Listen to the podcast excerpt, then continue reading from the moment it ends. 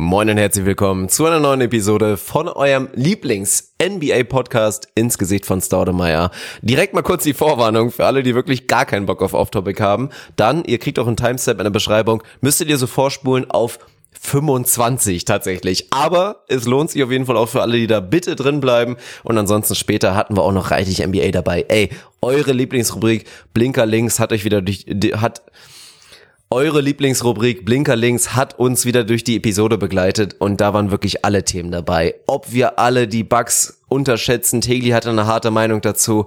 Warum Tegli tatsächlich nicht denkt, dass Dennis Schröder den Sixth Man of the Year Award verdient und vieles, vieles mehr war auf jeden Fall am Start, oder? Das hat sich selbst für NBA-Fans, für reine Puristen tatsächlich gelohnt, oder? Hat sich 100% gelohnt. Dazu haben wir ein bisschen über Braunschweig und Gelsenkirchen geredet. Ich weiß gar nicht genau warum. Ey, und als das NBA-Segment, das kurze, aber intensive NBA-Segment dann irgendwann vorbei war, gab's noch so ein, ey, ohne Scheiß, gratis und for free ASMBDR, wie auch immer das heißt, wenn Leute so ins Mikrofon faseln und euch da voll einer drauf abgeht, gab's hinten raus auch noch. Also dranbleiben lohnt sich auf jeden Fall. Hat mir richtig Spaß gemacht. Ey, viel Spaß euch und gebt uns mal Feedback hinten raus, ob ihr irgendwie in neun Monaten Kinder erwartet oder nicht, weil ich euch da ins Mikrofon gesäuselt habe. Wäre mir auf jeden Fall ein Fest. oh Gott.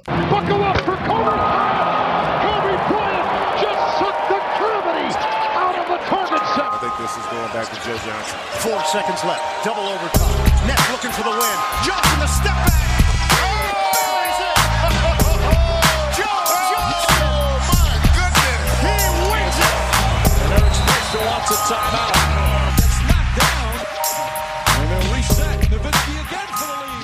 Ich habe schon gedrückt. Ich hab wirklich schon gedrückt. Du hast gesagt, 3, 2, Unio. Ich habe hab auf jeden Fall nicht Due gesagt oder Unio. du weißt ja nicht, welche Sprachen das sind. Ey. Das weiß ich bei dir auch nicht, aber grüß dich. Wie geht's dir? Ja, ganz gut eigentlich. Ich hoffe, dir geht's gut, mein Lieber. Also will ich direkt zurückgeben. Was geht bei dir, Alter? Boah, ich hatte gerade ohne Scheiß. Ich meine, du hast es, glaube ich, in der Story gesehen. Ein paar von euch werden es auch in der Story gesehen haben bei mir auf Instagram. At DirkFunkOfficialPing. Es gab Schneemann, Alter. Das erste Mal wirklich in dem Jahr Schnee. Und es ist leider natürlich wieder dieses leidige Ding, muss ich direkt mal loswerden.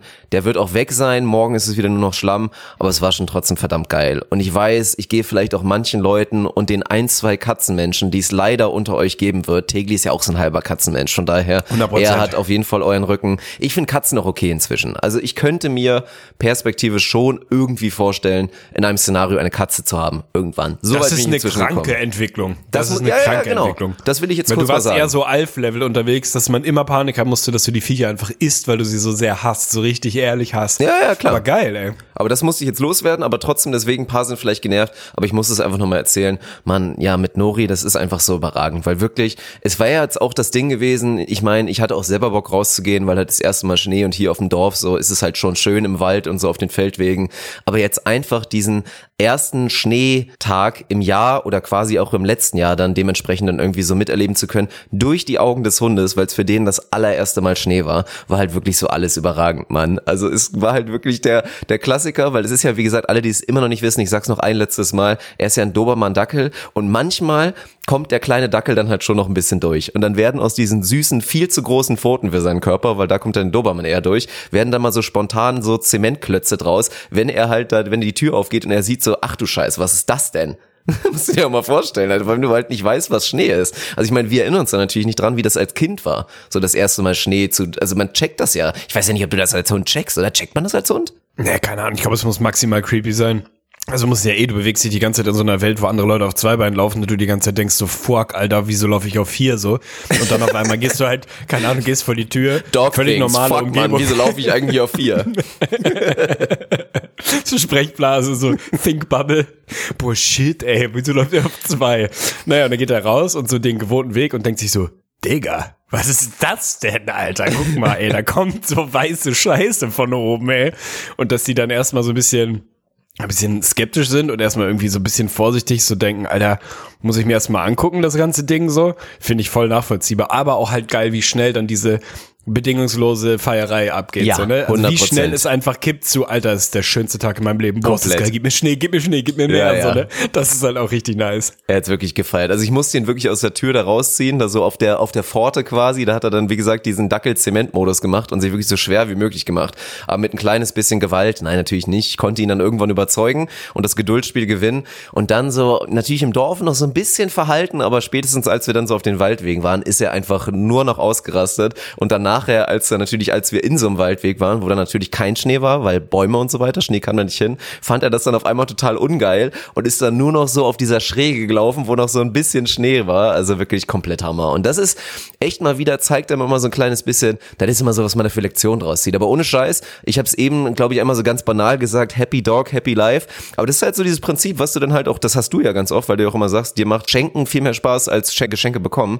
Es ist halt einfach schön, wenn es den Leuten um dich herum gut geht. Und es ist schwer, wirklich richtig glücklich zu sein, wenn die Leute um, um einen herum halt nicht glücklich sind. Und wenn du jetzt einfach da deinem Hund quasi wirklich den Spaß seines Lebens bisher in seinem jungen Leben bescheren konntest, kann halt für mich jetzt heute Abend eigentlich wirklich gar nichts mehr passieren, was mir den Abend ruiniert. Das ist halt schon ein geiles Phänomen. Finde ich zu 100% nachvollziehbar und ist ja auch so eine der Sachen, die einfach geil sind, Mann. So, ich finde, es gibt so, im Wesentlichen gibt's, keine Ahnung, ich würde sagen, drei Sachen, die Menschen sich von Hunden abgucken sollten, so. Das eine ist, sich an den Balls lecken, wenn man kann, sollte man machen, ist einfach schon mal geil. So, das zweite ist, hemmungslos in die Natur scheißen, weil es einfach normal ist. Und das ist ja im Prinzip ja nur. Ist mir letztes Jahr leider auch einmal passiert, wie gesagt, hatten wir letzte weiß. Episode schon. Kappa, die Sachen werden ja nur wieder dahin geführt, wo sie irgendwann auch mal herkamen. Also finde ich maximal in Ordnung. Das dritte ist halt diese Begeisterungsfähigkeit, Alter. Das ist einfach geil, Mann. Hunde und Kinder, ne, sind einfach so, die gucken durch die Gegend so und sind eigentlich so relativ neutral unterwegs gerade. Und dann gi- gibt ihm halt irgendwie dieser Schnee, gibt ihm halt gerade irgendwas und dann rastet er einfach so heftig aus und die ganze Zeit wedelt der Schwanz und der feiert das einfach so, so absolut massiv. Und diesen Skill, diese Kompetenz, finde ich, muss man sich als Mensch irgendwie versuchen, da so, ja, da so abzugucken, dass du halt einfach auch mal kleine Dinge nimmst und dich maximal bis zum geht nicht mehr darüber freuen kannst. Das ist geil. Die drei Sachen, wenn ihr die von euren Hunden und euren, euren, keine Ahnung, euren Katzen oder was, was auch immer ihr so in eurem, eurem Umfeld habt mitnehmt, dann werdet ihr ein glückliches Leben führen. Also das Ja. ist wirklich Hund, Ratgeber, ey, ohne mal Scheiß. wieder Sozio, soziologischer Ratgeber, die drei Sachen machen, dann ist das Leben in Ordnung. 1000 Prozent. Ist wirklich so. Und alle, die jetzt auch in den Genuss gekommen sind, dass da ein bisschen was Weißes runtergekommen ist und bei mir sogar relativ ordentlich. Ich glaube, je südlicher es geht, Richtung München und so habe ich gesehen, da ist es wirklich ordentlich runtergekommen. Wenn es da jetzt wirklich von euch jemanden gab, der bei diesem Bild, und wir haben es ja wirklich lange nicht mehr gesehen, oder viele, gerade auch ich, wie gesagt, Alter, wie lange ist das her? Gefühlt sieben Jahre, dass das letzte Mal Schnee war. Wer da nicht den Impuls bekommt, auch ohne Hund, einfach mal rauszurennen und zu sagen, ich gucke jetzt einfach mal, was passiert. Keine Ahnung, was ich jetzt vorhabe, aber ich renne einfach mal raus so und fühle den Schnee mal wieder ein bisschen auf Haut und macht zur Not mal einen scheiß Schneeball. Aber das ist einfach, das ist einfach immer wieder ein gutes Ding und führt am Ende des Tages wieder, mein Gott, wir machen jetzt hier, was ist das, Alter? Personality Coaching mit Tegli und Findley, die, die beide komplett kaputt sind oder was? Nee, aber geht auch so ein bisschen wieder dieses rausgehen, einfach machen und so weiter. Weil im Sommer ohne Scheiß war wirklich auch ganz oft, das ist auch so ein gutes Pärchending übrigens, was in, in der Stadt ist überall möglich. Immer dieses, wenn du jetzt den 70. Abend vor Netflix haben könntest und da als Alternative, gerade im Sommer dann noch bei diesen schönen Sommernächten, wenn man einfach mal sagt, komm, Alter, lass uns doch einfach nur rausgehen, nimmst dir eine kleine Decke mit, du suchst dir irgendwie eine Parkbank, machst dir irgendwie eine Weinschorle und verbringst da dann einfach mal ohne alles und ohne Plan zwei, drei Stündchen. Ob jetzt mit der Ge- Generalversammlung oder nicht, das liegt daran, je nachdem, wie ihr Takt eure Beziehung ist. Aber das ist immer eine gute Idee, Mann. Waren echt wirklich oft die besten Abende. Ich mache mir jetzt wahrscheinlich maximal angreifbar, vor allem bei den vier Frauen, die wir unter unseren Podcast-Hörern haben. Aber weil du es heute schon zweimal gesagt hast, das Wort, ohne Scheiß, für mich Statement, Weinschorle ist der letzte Schmutz. Das ist wirklich Was? der letzte Schmutz. Das, das, ist, das ist als Getränk, ist es eine 0,5 aus 10. Da geh ich Das ist so unglaublich Ja, ich weiß, Warum ich denn? weiß. Weil andersrum, warum bin ich in der, in der Funktion, das erklären zu müssen, Alter? Du nimmst ein gutes Getränk, wie ein Wein. Ja. Einen wirklich guten Weißwein. So, keine Ahnung, was weiß ich. Ich trinke gern Chardonnay, andere Leute trinken gern Riesling. Facke, der eine mag es irgendwie voll trocken, der andere irgendwie nicht. Voll egal. Aber da geht irgendein Winzer hin, also jetzt mal vorausgesetzt, ihr kauft nicht diese Industriescheiße. Also ganz ehrlich, kauft einfach keinen Wein unter 7, 8 Euro. Also wenn ihr es euch erleisten könnt, zumindest finanziell, weil das halt alles irgendwie Pampe. Ich habe So, gerade schön halt den einfach so. Müller-Turgau 2019 aus Rheinhessen vor der Nase. Ja, das ist in der Regel halt Schmutz, so. Aber wenn man es finanziell nicht anders machen kann, dann okay, so, ne? Aber mal angenommen, du kaufst dir irgendwie einen Wein, du weißt, da geht ein Winzer hin, der überlegt sich irgendwie was, wie das Ding schmecken soll. Keine Ahnung, gibt sich voll die Mühe und arbeitet dann irgendwie so ein, ein sehr komplexes Geschmacksbild, was am Ende des Tages jeder Wein hat, arbeitet der irgendwie raus. Und dann gehen wir hin, machen uns ein halbes Glas voll, kippen halt mit Leitungswasser oder keine Ahnung, die stilvoll unter euch mit, äh, mit irgendwie Sprudelwasser. Ja, natürlich Sprudel. Wenn, das dann Sprudel auf. erstmal. Und am Ende schmeckt das Ding halt einfach, also es ist halt einfach komplett egal, was für einen Wein man da vorne reingießt, weil es schmeckt hinten raus einfach alles mehr oder weniger gleich, nämlich nach Wasser mit so einer leichten Weinnote. Verstehe ich nicht, warum man das mit so einem guten Getränk wie Wein macht. Also man würde ja auch nicht hingehen und, keine Ahnung, sich ein Bier strecken. So, entweder mag ich den Geschmack von, Geschmack von Bier oder halt nicht, aber ich fülle das ja nicht einfach halb halb mit Wasser auf, damit das dann so ganz leicht nach Bier schmeckt, aber eigentlich nicht. Weil ich glaube, eigentlich trinken, trinken nur Leute Weinschorle, die keinen Wein mögen. Das finde ich auch okay, wenn man sagt, okay, ich mache mir den so dünn, dass ich halt nicht mehr wirklich schmeck, aber ich zelebriere das irgendwie und dann fühlt sich das halt. Nee, andersrum, das sind gar nicht die Leute. Das sind eigentlich sind die Leute, die gerne 15 Gläser über den Abend trinken wollen, aber Angst Ja, haben, dass sie bei ich wollt's 15 nämlich grad normalen. Wein einfach rotzedicht sind. Die Ja. trinken, den Case sehe ich. Wenn man dann Weinschorle trinkt, verstehe ich. Aber dieses, oh ja, ich setze mich draußen irgendwie, Wetter ist gut, wir sitzen draußen im Park, so wie du es eben gesagt hast. Und jetzt nehme ich gerne eine schöne Weinschorle. Finde ich Schmutz, sollte man verbieten. Wenn ich was zu sagen hätte politisch, würde ich verbieten. Das ist krass. Das tut ein kleines bisschen weh, aber ich wollte gerade diesen großen Case vorbringen, weil bei mir ist es nämlich genau das. Nach 15 Jahren Bierkonsum kann ich das nicht mehr. Ich kann da nicht irgendwie umrechnen und eine Formel irgendwie machen und den Taschenrechner rausholen, wie viele Gläser Wein ich jetzt trinken darf, bevor es irgendwie zu schlimm wird. Ich finde, dass diese 5% Alkohol einfach eine wahnsinnig geile Comfortzone sind und dementsprechend eine gute Weinschorle okay. kommt ja um und bei da so ein bisschen raus, je nach Wein. Vielleicht ist es sogar ein kleines bisschen stärker dann als Bier, aber das finde ich schön. Und dann ist bei mir natürlich eine Kombi. Ich finde jetzt Weißwein ist ein okayes Getränk, aber gerade so Richtung Sommer, wenn du da so ein bisschen da diesen Sprudelfaktor mit hast, ich finde es unterschätzt inzwischen. Also ich war tatsächlich, und das hört sich hart an, aber das letzte Mal, und du wirst ja hoffentlich mich diesmal dabei joinen können, wenn hier Vienna 2020 ist, da das Major-Turnier, da hattest du ja auf jeden Fall schon, na, grob so gesagt, ich hoffe mal, du kannst dir freischaufeln.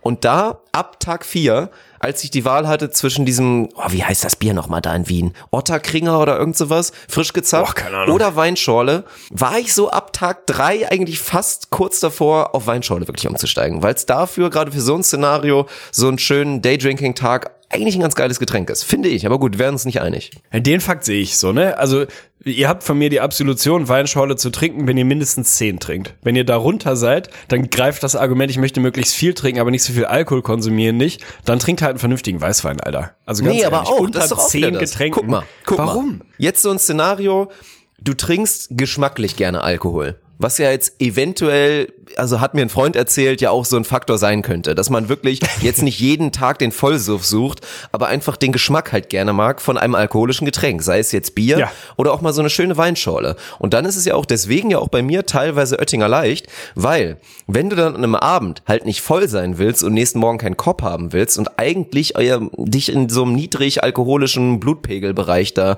rumtreiben willst, dann ist es doch eigentlich schön, wenn du die Option hast, das Getränk quasi den Geschmack ungefähr zu erhalten. Und ich würde mal sagen, Böttinger Light ist natürlich noch ein bisschen mehr als bei Weinschorle, gebe ich dir auf jeden Fall. Aber dann mehr trinken zu können, mit weniger Alkohol quasi, ist schon äh, valide Option, oder nicht? Nee, geh ich nicht mit.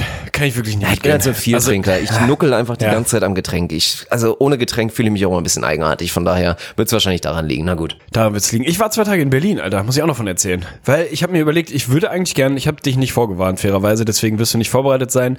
Fünklis und Teglis, Teglis und Fünklis würde ich eigentlich gerne mal Oha. verteilen. Du, du kannst ja vielleicht Okay. für Weinschorle verteilen. Ich habe ja eben imaginär schon eine 0,5 von 10 verteilt. Ich will mit dir über Berlin reden. Es ist kein Off-Topic-Podcast gerade, aber es wird irgendwie da reingehen, weil ich glaube, eine ähnliche Transition, wie du beim Thema Katzen gemacht hast und auch beim Thema Wein an sich. Ich erinnere mich auf jeden Fall an Zeiten, wo du irgendwie relativ plump gesagt hast, Wein, geh mir weg, trinke ich nicht, brauche ich nicht, trink Bier, so bums, hau ab. So, und hast dich dem Thema auf jeden Fall auch mehr geöffnet, so wie dem Thema Katzen, ohne dass du jetzt schon Riesenfan wärst.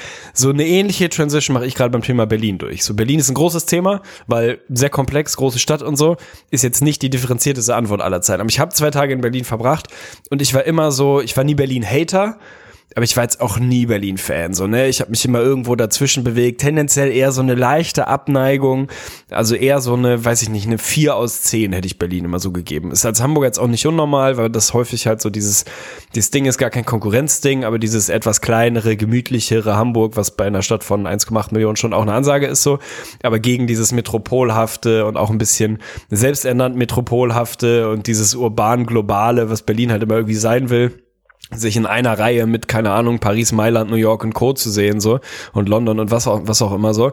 Das fand ich immer so ein bisschen befremdlich und fand die Stadt aber auch immer so ein bisschen wack. Keine Ahnung. Ich bin da immer so hin, fand das irgendwie ganz nice, aber eigentlich auch zu groß von den Leuten, irgendwie alles so ein bisschen strange, alles so ein bisschen, ja, so sehr oberflächlich und irgendwie komisch. So, keine Ahnung. Ich bin nie warm geworden mit Berlin. Immer mal fand ich es ganz geil, so für ein langes Wochenende dahin oder vielleicht auch mal vier Tage oder so. Alles irgendwie nett, mit ein paar Freunden hin, ein bisschen feiern gehen oder ein bisschen shoppen gehen, alles irgendwie so, so voll okay aber nie der Fan gewesen und immer eher so einen kleinen Bogen drum gemacht und immer eher in meiner Bubble einer derjenigen gewesen, die gesagt haben, ja, nee, mach doch, Alter, ich lieber woanders hin, ey, keine Ahnung. Also München noch viel furchtbarer, so müssen wir nicht drüber reden, aber jetzt nicht so Berlin. Jetzt war ich zwei Tage da und ohne Scheiß, ich weiß nicht, ob es ist, weil ich älter werde oder weil Berlin sich entwickelt oder weil ich in der richtigen Umgebung war, Ey, ich würde den letzten zwei Tagen so auf, wenn wir mal das berufliche ausklammern, was da schon auch passiert ist, das war der eigentliche Anlass, aber wenn ich mal versuche, den privaten Teil irgendwie zu fokussieren, ey, würde ich Berlin und in meiner Berlin-Erfahrung eine 8,5 von 10 geben, Alter. Hat Oha. echt angefangen, ich war in einem Bombenhotel, richtig geil, so ein Veggie-Bio-Hotel, werden jetzt sich wahrscheinlich 30 Prozent unserer Hörer machen entweder aus oder rollen so mit den Augen gerade und denken so, ah, äh, wo ist da mein Schwarzwälder Schinken, ey? So, aber richtig geiles Hotel, weil halt irgendwie sehr solide durchgestylt, gutes Preis-Leistungs-Verhältnis und halt so kleine Sachen, die ich halt voll charmant fand. Keine Ahnung, steht dann halt nicht irgendwie so eine durchgewichste San Pellegrino 12,50 Euro Wasserflasche irgendwie auf dem Zimmer, sondern halt einfach so eine Karaffe, zwei Gläser und ein Zettel dran, wo mehr oder weniger sinngemäß drin stand, Bruder, Leitungswasser in Deutschland kannst du schon trinken, also trink halt Leitungswasser. So kein Mensch braucht eine Minibar, ist halt irgendwie alles überflüssig so. Und in diesem Style war halt dieses ganze Hotel so ein bisschen durchgezogen. Fand ich irgendwie ultra sympathisch so. Und dann, und das, darüber will ich eigentlich mit dir gleich reden, war ich zum ersten Mal in meinem Leben Sterne-Gastronomie ausprobieren. Ich sage dir, Alter, ich Oha. war in einem Sterneladen, in einem dekorierten Laden, der einen Michelin-Stern hat. Habe ich noch nie gemacht, ist mir auch eigentlich vollkommen egal, so ist nicht meine Welt. Fand ich aber auch wiederum geil, können wir vielleicht nochmal separat drüber reden. War dann in einer Bar, so eine Barkneipe, so ein Barkneipen-Mix. Ich würde sagen so 65, nein, nee, 60 Prozent Bar, 40 Prozent Kneipe und das ist für mich der perfekte Laden. Also wenn du das schaffst, dass du 60 Prozent Bar und 40 Prozent Kneipe bist, dann hast du gewonnen, wenn das das Verhältnis ist. Mega nice. Hab komplett einen durch den Tisch getreten in dem Laden natürlich, dann irgendwann raus und irgendwie am nächsten Tag noch essen gewesen und halt genau dieses Berliner Ding. Ich wollte eigentlich äh, mit meinem Chef war ich da so in, in so einem geilen Pommesladen so richtig, richtig geile, berühmte Pommes essen. Der hatte zu. In Hamburg wäre das direkt so, wenn du nicht gerade mitten in der Schanze bist, so, boah, shit, ey, was machen wir jetzt? Wo gehen wir jetzt hin? Und Berlin ist halt so, drehst dich um und dann gucken dich halt 50 geile Läden an, wo du hingehen kannst, die alle irgendwie ehrlich sind, alle relativ günstig. Bin ich zum ersten Mal in meinem Leben Rahmen essen gewesen. Also, Oh, geil, ich so richtig, Locker halt, ja, ja. zwölf Jahre hinterher, locker zwölf Jahre hinterher, aber ich habe noch nie Rahmen gegessen. Geh da rein, gönn mir so einen veganen Rahmen, Alter. Ist überragend, Komplette oder? 10 Sag aus 10. ehrlich, also ja. Mhm. wirklich komplette 10 aus 10. Also es war einfach maximal geil. Hat irgendwie nix gekostet. Also zumindest für, für Großstadtverhältnisse irgendwie nix. Bin dann zum Hauptbahnhof die ganze Zeit Taxi gefahren, die Taxifahrer waren alle nett und bin dann nach Hause und war wirklich so, Digga, ey, das war wirklich, das war ein richtig geiles Kurztrip-Ding, irgendwie so, zwei Tage und hab echt gemerkt, Berlin kann mehr, als ich es ihm zugestanden habe. Und deswegen will ich von dir wissen, wie stehst du zu Berlin? Wie stehst du zu Sterneküche? Können wir vielleicht später machen. Aber äh, warst du oft genug in Berlin, um eine Meinung dazu Ja, zu haben? Verstehst du, was ich Ich vorher auf- meinte? ich hab mit auf jeden diesem, Fall- ich war diesem leicht da, arroganten? Mhm. Ja, dieses, komplett. Boah, ja, ey, ich Weil- bin Berlin. Ich bin halt schon ein bisschen was Mann, Besonderes. die Klischees so, ne? sind ja auch total real. Und ich glaube, das größte Problem, was Berlin hat, ist halt diese ganze Touri-Geschichte. Weil was auch immer, ich meine, mein, einer meiner, meiner besten Kumpels, die ich so habe, der ist Berliner, Ur-Berliner, ist, nachdem er kurz in Köln war und wir uns kennengelernt haben, auch wieder nach Berlin gegangen. Du kennst ihn natürlich, der gute Dave. Ach, Dave, Brudi. Und Ja. ja, und er ist, er ist wirklich, du kennst ihn ja. Es ist wirklich ein Hammertyp und ist wirklich einer auch der besseren Menschen, die es so auf der Welt gibt. Also 100%. Es gibt ja auch oft so, da hast du in deinem Freundeskreis einfach so einen richtig coolen Dude, wo du aber auch sagst, ey Mann, der kann halt auch manchmal wirklich ein richtiges Arschloch sein. Oder ist halt irgendwie, hat so halt seine Sachen, aber ich liebe ihn halt einfach. Und sowas ist Dave ja gar nicht. Der ist charakterlich ja wirklich astrein, aber Ist eine hat Eins mit halt Anlauf, ohne Scheiß. aber hat auch wirklich dieses, dieses Berliner Ding, was du, glaube ich, nicht rausbekommst, dieses, dass ihm das wichtig ist, dass er selber Ur-Berliner ist und alle, die zugezogen sind oder eh nur so halbe Touris für ihn sind, sind irgendwie Sind nur so Schmutz. dumme Schwaben, und dass ne? das Ja. so, dass das so, so ständig so ein Thema ist in Berlin. Das ist, glaube ich, für mich Problem eins. Und ansonsten, ja, mir persönlich wäre es auf jeden Fall ein bisschen zu groß, muss ich sagen. Aber es kommt, glaube ich, immer so auf das Setting und auf die Umgebung an. Ich glaube, was du in Berlin auf jeden Fall brauchst, sind erstmal gute vier Wände. Wenn du schöne vier Wände hast, wo du dich wohlfühlst und dann nur diese ganzen Boni suchen kannst, weil natürlich, Alter, wie würde ich denn Lifestyle fühlen? Sagen wir mal, wir haben irgendwo in einer ruhigen Gegend, wo man sich auch noch leisten kann, hätten wir ein IGVS-Office, würden da so ein bisschen mal lochen und dann sagen wir halt irgendwann so, keine Ahnung, 15.30 äh, komm Tegli, wollen wir jetzt irgendwo von den 100 Optionen, von den 100 geilen Optionen, irgendwo für günstiges Geld geil vegan snacken gehen? So, das wäre schon ein geiler Lifestyle. Und dann natürlich hier die Kneipenszene, Barszene, wenn du dich ein bisschen auskennst und nicht zu den Schmutz-Touri-Dingern gehst, ist Berlin auf jeden Fall auch geil. Also ich glaube, bei mir ist so ein bisschen das Ding, ich wüsste, dass ich nicht hundertprozentig glücklich werden könnte, glaube ich, forever in Berlin. Es wäre aber geil. Ich hätte eigentlich eine 3,5 also 3,5 Teglis vergeben, aber aufgrund des Veganer-Bonus, weil Berlin halt wirklich mit großem Abstand, also es ist noch nicht mal ein Abstand, es ist einfach eine andere Welt, die beste vegane Stadt Deutschlands ist Safe. und du da wirklich ein Paradies bist, würde ich glaube ich für Berlin. Und ich war schon oft genug da, wie gesagt, wenn ich als auch als Touri quasi da war, weil irgendwie hier mal mit der Frau und so und dann du klassisch die ganzen Dinger gemacht hast, dann würde ich echt sagen, boah, höchstens 2,5, weil das Touri-Problem ist halt schon real, ich meine genauso wie es halt in Köln scheiße ist, hier auf die Schildergasse zu gehen, da in der Innenstadt, ist es halt in Berlin wirklich purer Krebs, da irgendwie in der Innenstadt zu sein, weil es einfach wirklich heftig ist. Aber ansonsten, ja, deswegen veganer Bonus. Ich gebe vier von fünf Teglis für Berlin. Krank. Also, dass du so hoch gehst, hätte ich nicht gedacht. Ich würde eigentlich gern mehr gehen, aber kann ich nicht. Also für mich ist auch noch immer, ich habe mich hochgearbeitet so von 2,5, die ich wahrscheinlich vorgestern oder vorvorgestern gegeben hätte, auf jetzt auch eine solide 4. Genau die Gründe, die du gesagt hast. Und was hat das unterschätzt geile Ding in Berlin, oder das gar nicht unterschätzt, aber was hat dieses geile Ding, ist einfach diese Kiezkultur, Alter. Dass du halt genau diese Größe, die eine mal anfuckt, wenn man nicht aus Berlin kommt, oder mich zumindest als Hamburger, weil ich immer das Gefühl habe, ja, boah, jetzt fahre ich hier 45 Minuten mit der S-Bahn irgendwie quer durch die Stadt, nur um fünf Meter weiterzukommen, so ungefähr, und bin halt voll überfordert von dieser maximalen Größe die nimmst du, glaube ich, als Mensch, der da lebt, überhaupt nicht wahr, weil du dich einfach nur in deinem Kiez bewegst, weil die halt geil sind. Und ja. du musst dann halt nicht nach Friedrichshain und dann von da nach Neukölln fahren und von da nach sonst wo fahren. Musst halt gar nicht, weil du halt diese Lokalität hast, die geil ist. Das hat dein Kiez, hat einfach alles. Und dann natürlich, und deswegen muss ich eigentlich doch eine 4, ah, 4,5 ist zu viel, eine 4,25. Ich gebe 0,25 einfach für die Spätikultur, Mann. Wie geil ist diese Spätikultur, dass du jederzeit keine Ahnung, egal, wenn, lass dich irgendwie so Bear Grylls mäßig mit dem Helikopter über Berlin fliegen und irgendwo rauswerfen. Du wirst nie weiter als 150 Meter von einem Kiosk entfernt sein, wo du gutes, günstiges Bier kriegst. Das ist halt allein schon mal, eigentlich ist das ein Fünkli wert. Mega, mega geil. Und dann im Sommer dieses da draußen hocken, von Späti zu Späti eiern. Du gehst überhaupt nicht in den Supermarkt, um dir ein Bier zu kaufen. Du gehst jetzt auch nicht unbedingt in eine Kneipe und setzt dich da draußen hin, sondern du latscht halt in den nächsten Späti, holst dir einen Pilz raus und setzt dich irgendwo hin. Maximal geile Kultur. Von daher gibt's für mich von mir 4,25 Fünklis für Berlin. Von dir gute 4 gut weggekommen. Ja, auf jeden Fall. Also eigentlich würde ich auch Petition machen, das 4,25. Ich lasse es dir als Ausnahme durchgehen, aber für die Zukunft Danke. können wir eigentlich nicht machen. Also da sollten wir ja, bei okay. den ganz normalen okay. 0,5 Schritten gehen.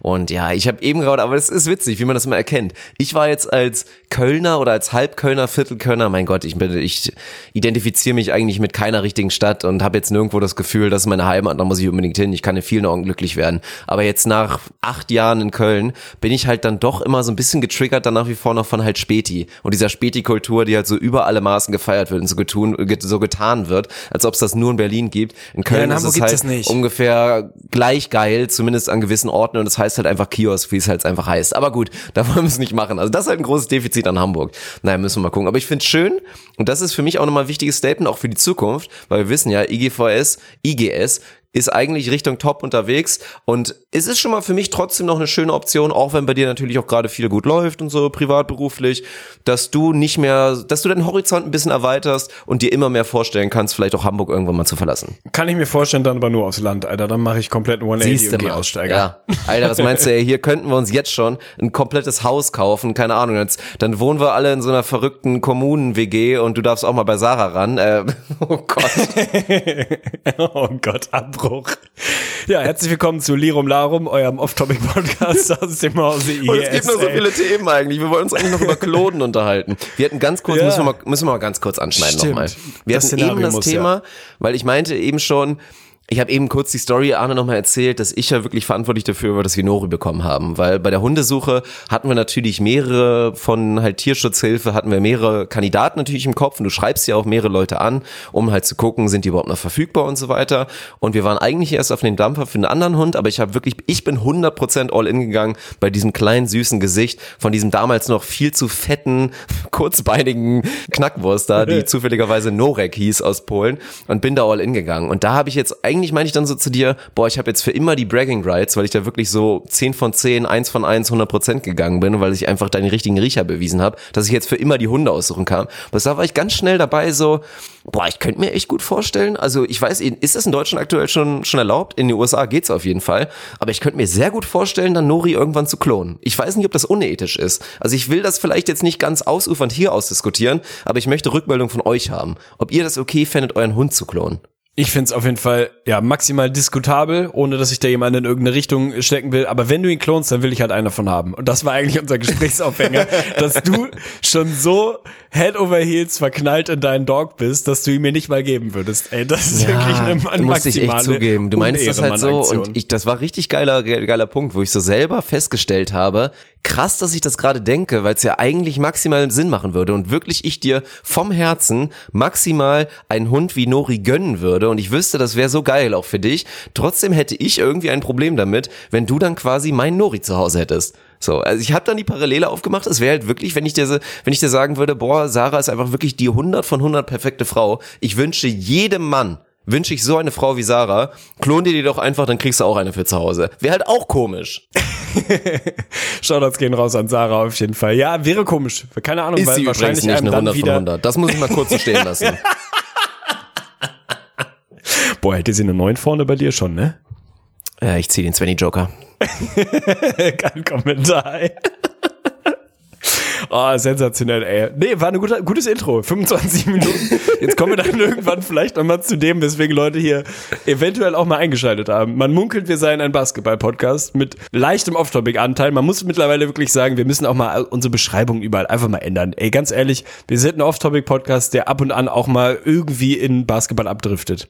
Das ist, im Prinzip ist das unser Kernprodukt. Ja, und ey, jetzt mal ganz ehrlich, wir sind ja auch immer noch, wir fangen gerade an, reinzudippen in die schöne Zeit. Und deswegen, ganz ehrlich, ich habe immer noch nicht das Gefühl, dass es wirklich wichtig ist, gerade was passiert. Es gibt ein paar schöne Themen, interessante Themen, werden wir auch gleich natürlich abhandeln. Da haben wir uns ja wieder eine schöne Rubrik für ausgesucht. Aber trotzdem, am Ende des Tages ist es jetzt auch nicht so höchst dramatisch. Und ich kann da nur noch mal wirklich kurz den Aufruf starten, weil ich weiß, es ist jetzt auch noch relativ früh in der Episode. Gut, viele haben jetzt vielleicht deswegen schon wieder abgeschaltet.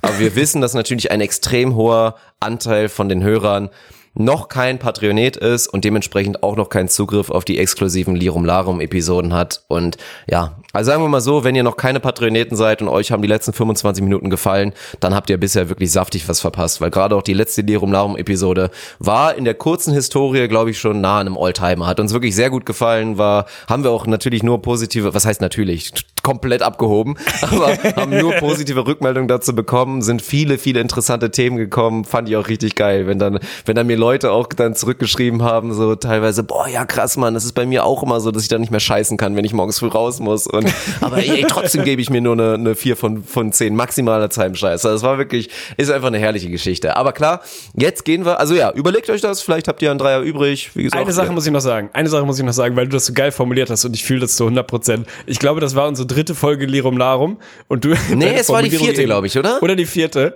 Ich will dritte oder vierte, aber richtig geil fand ich die Formulierung. Das war in der kurzen Zeit relativ nah an einem Alltimer. Mit anderen Worten, das war, könnte locker so Die schlechteste drittbeste Episode. von vier Folgen gewesen sein. Aber ja, ich fand auch, es war die geilste Folge bisher, um das nochmal auf den Superlativ zu heben, der den wirklich verdient hat. Und ansonsten unterschreibe ich zu 100 Prozent, wer die letzten 25 Minuten nicht vollkommen genervt darauf gewartet hat, dass wir jetzt über die NBA reden, sondern das vielleicht ein kleines bisschen unterhaltsam fand, der wird da genau sein, keine Ahnung, sein Dings treffen. Ihr denkt euch jetzt einen Nomen Ja, aus, Alter. und alle Hurans, die sich jetzt hier im, im Podcast quasi eigentlich gerne virtuell bei uns beschweren wollen würden, dass wir nicht genug über NBA reden und trotzdem mir, zumindest mir exklusiv aktuell noch nicht bei Twitch folgen oder mich da nicht abonnieren, ey, den kann ich wirklich nicht mehr helfen. Ich habe vorgestern, glaube ich, mal wirklich mal wieder einen Stream gehabt, da habe ich straight zweieinhalb Stunden über NBA geredet und wirklich mit allen möglichen Themen. Also alles, was aktuell aufkommt, die ganzen Themen, wo wir im Podcast immer denken, oh, ist die Tragweite uns jetzt wirklich irgendwie da schwer genug, um da jetzt drüber zu reden, weil Podcast irgendwie gefühlt schnelllebiges Ding, die Leute hören es irgendwie drei, vier Tage später, ist schon wieder vorbei. Und all diese Themen, all das, worauf ihr tagtäglich Bock habt, gibt es halt wirklich bei Twitch. Also es gibt keine Ausreden mehr und ich will mir das auch nicht mehr anhören, immer dieses, die Leute, die dann sagen, ja, Twitch gucke ich halt nicht. Ja, dann, ey, ganz ehrlich, hört trotzdem bitte noch den Podcast und verpisst euch nicht, ich war gerade kurz davor. Aber es ist halt, ist halt ärgerlich, ihr verpasst halt einfach Content. Und all das, was ihr vielleicht dann, wenn auch mal eine Episode irgendwann mal ausfällt oder wir nicht dreimal die Woche aufnehmen, genau das würdet ihr halt bei Twitch bekommen. Und auch da gibt's eine VOD-Funktion, Video on Demand, ihr könnt euch alles im Nachhinein anschauen, durchskippen und im Notfall irgendwen mal fragen, ey, ab wann ging NBA los, würde ich auch sogar privat immer bei Insta beantworten, wenn ihr da eine Frage habt. Und ja, so ist es einfach. Von daher. Jetzt muss ich kurz Luft holen und dann gehen wir rüber in direkt die erste Rubrik. Du kannst mir erklären, was wir jetzt vorhaben. Ich weiß gar nicht genau, was wir vorhaben. Ich nehme mal an, Blinker links haben wir vor. Ansonsten unterschreibe ich, was du gesagt hast. Dirk Funk liefert auf Twitch auf jeden Fall mehr ab als Hermes, Alter. Da ist wirklich richtig komplett Alarm gerade drin. Finde ich richtig geil aus der Distanz zu sehen. So oft es geht, klinke ich mich mit dazu und bin dann irgendwie mit am Start. Also lohnt sich auf jeden Fall da reinzukommen. Ich nehme an, Blinker links hast du vorbereitet. Unser, unser Goat also jetzt mal ehrlich, sind wir mal ehrlich, wir haben viele geile Rubriken, viele geile Rubriken erfunden, aber ich würde sagen, rein was das Fame-Level innerhalb der Community angeht, ist es unser Goat. Das mhm. ist mittlerweile wirklich das Ding, was die Leute am liebsten sehen wollen, unser, sagen wir unser All-Star vielleicht, vielleicht nicht unser Goat, aber auf jeden Fall die beliebteste Rubrik, wo du mir gleich ein paar Aussagen hingeknallt hast und vorbereitet hast, auf die ich in the blink of an eye antworten muss. Also ohne drüber nachzudenken, wo ich mir sonst so wahnsinnig viele reflektierende Gedanken mache, kann ich jetzt einfach raushauen, muss ich einfach raushauen. Bin hier wirklich auf dem Hot Seat. Maximalen Respekt dafür und führt meistens zu relativ borderline dummen Aussagen und auf jeden Fall diskutablen Aussagen, die du mir danach dann wieder rausholst. Also Shoutouts fürs Vorbereiten, Shoutout fürs Vorbereiten. Ich bin gespannt, wo, in welche Richtung das geht. Ob wir wirklich im im Hardcore-NBA-Segment, im Basketball-Segment sind oder ob wir wieder eher so die Reddit-Fraktion abgrasen. Ich bin gespannt. ja, das werden wir sehen. Erstmal der Einspieler. die Lache sagt alles.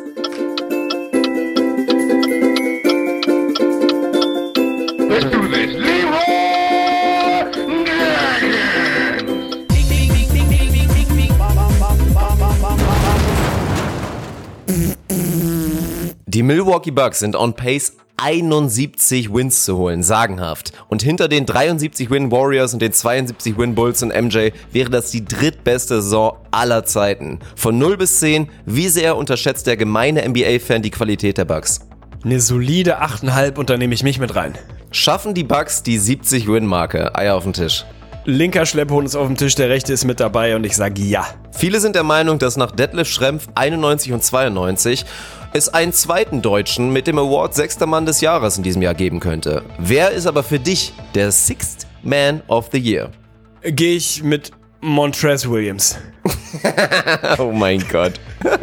oh, das wird die deutschen Fans nicht freuen. Okay, vier Spieler rosten im Februar jetzt wirklich mal komplett aus. Tatum, Beal, Harden, Westbrook. Wer ist dein Spieler des Monats? Mein Herz will unbedingt Jason Tatum sagen, aber mein Kopf und alles andere sagen Russell Westbrook. Von daher gehe ich mit Russ. Nennen wir folgendes einfach mal den Gary Harris Award. Wer ist für dich der beste Spieler der Liga, der aktuell eine verhältnismäßig schlechte Saison hat? Ja, ja, da gibt's auf jeden Fall relativ viele Kandidaten, die sich da aufdrängen gerade. Und Gary Harris ist natürlich der allererste, der einem da einfällt. Ich will ein bisschen diskutieren. Mike Conley, Alter. Oha.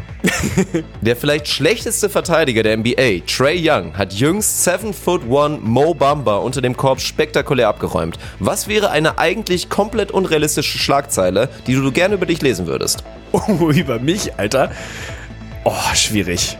Boah, ich hätte gern sowas wie Sir Arne Tegen bekommt eigene Talkshow anstelle von Markus Lanz. Plus eins in den Chat dafür auf jeden Fall. auf einer Skala von die Phoenix Suns zu den Phoenix Suns. Wer ist das beste Team der Liga, das wahrscheinlich die Playoffs verpassen wird? es tut mir leid, aber den Gefallen kann ich dir nicht tun. Ich gebe den Spurs, Alter, komm. Dummes Arschloch. Spontane Quizfrage. Das OKC Lineup CP3, Sergeant A, Schrödi Brudi, Gallo und Adams hat deiner Meinung nach was für ein Net-Rating? Auf jeden Fall das Beste der Liga und ich schätze mal sowas ähnliches wie plus 15,3.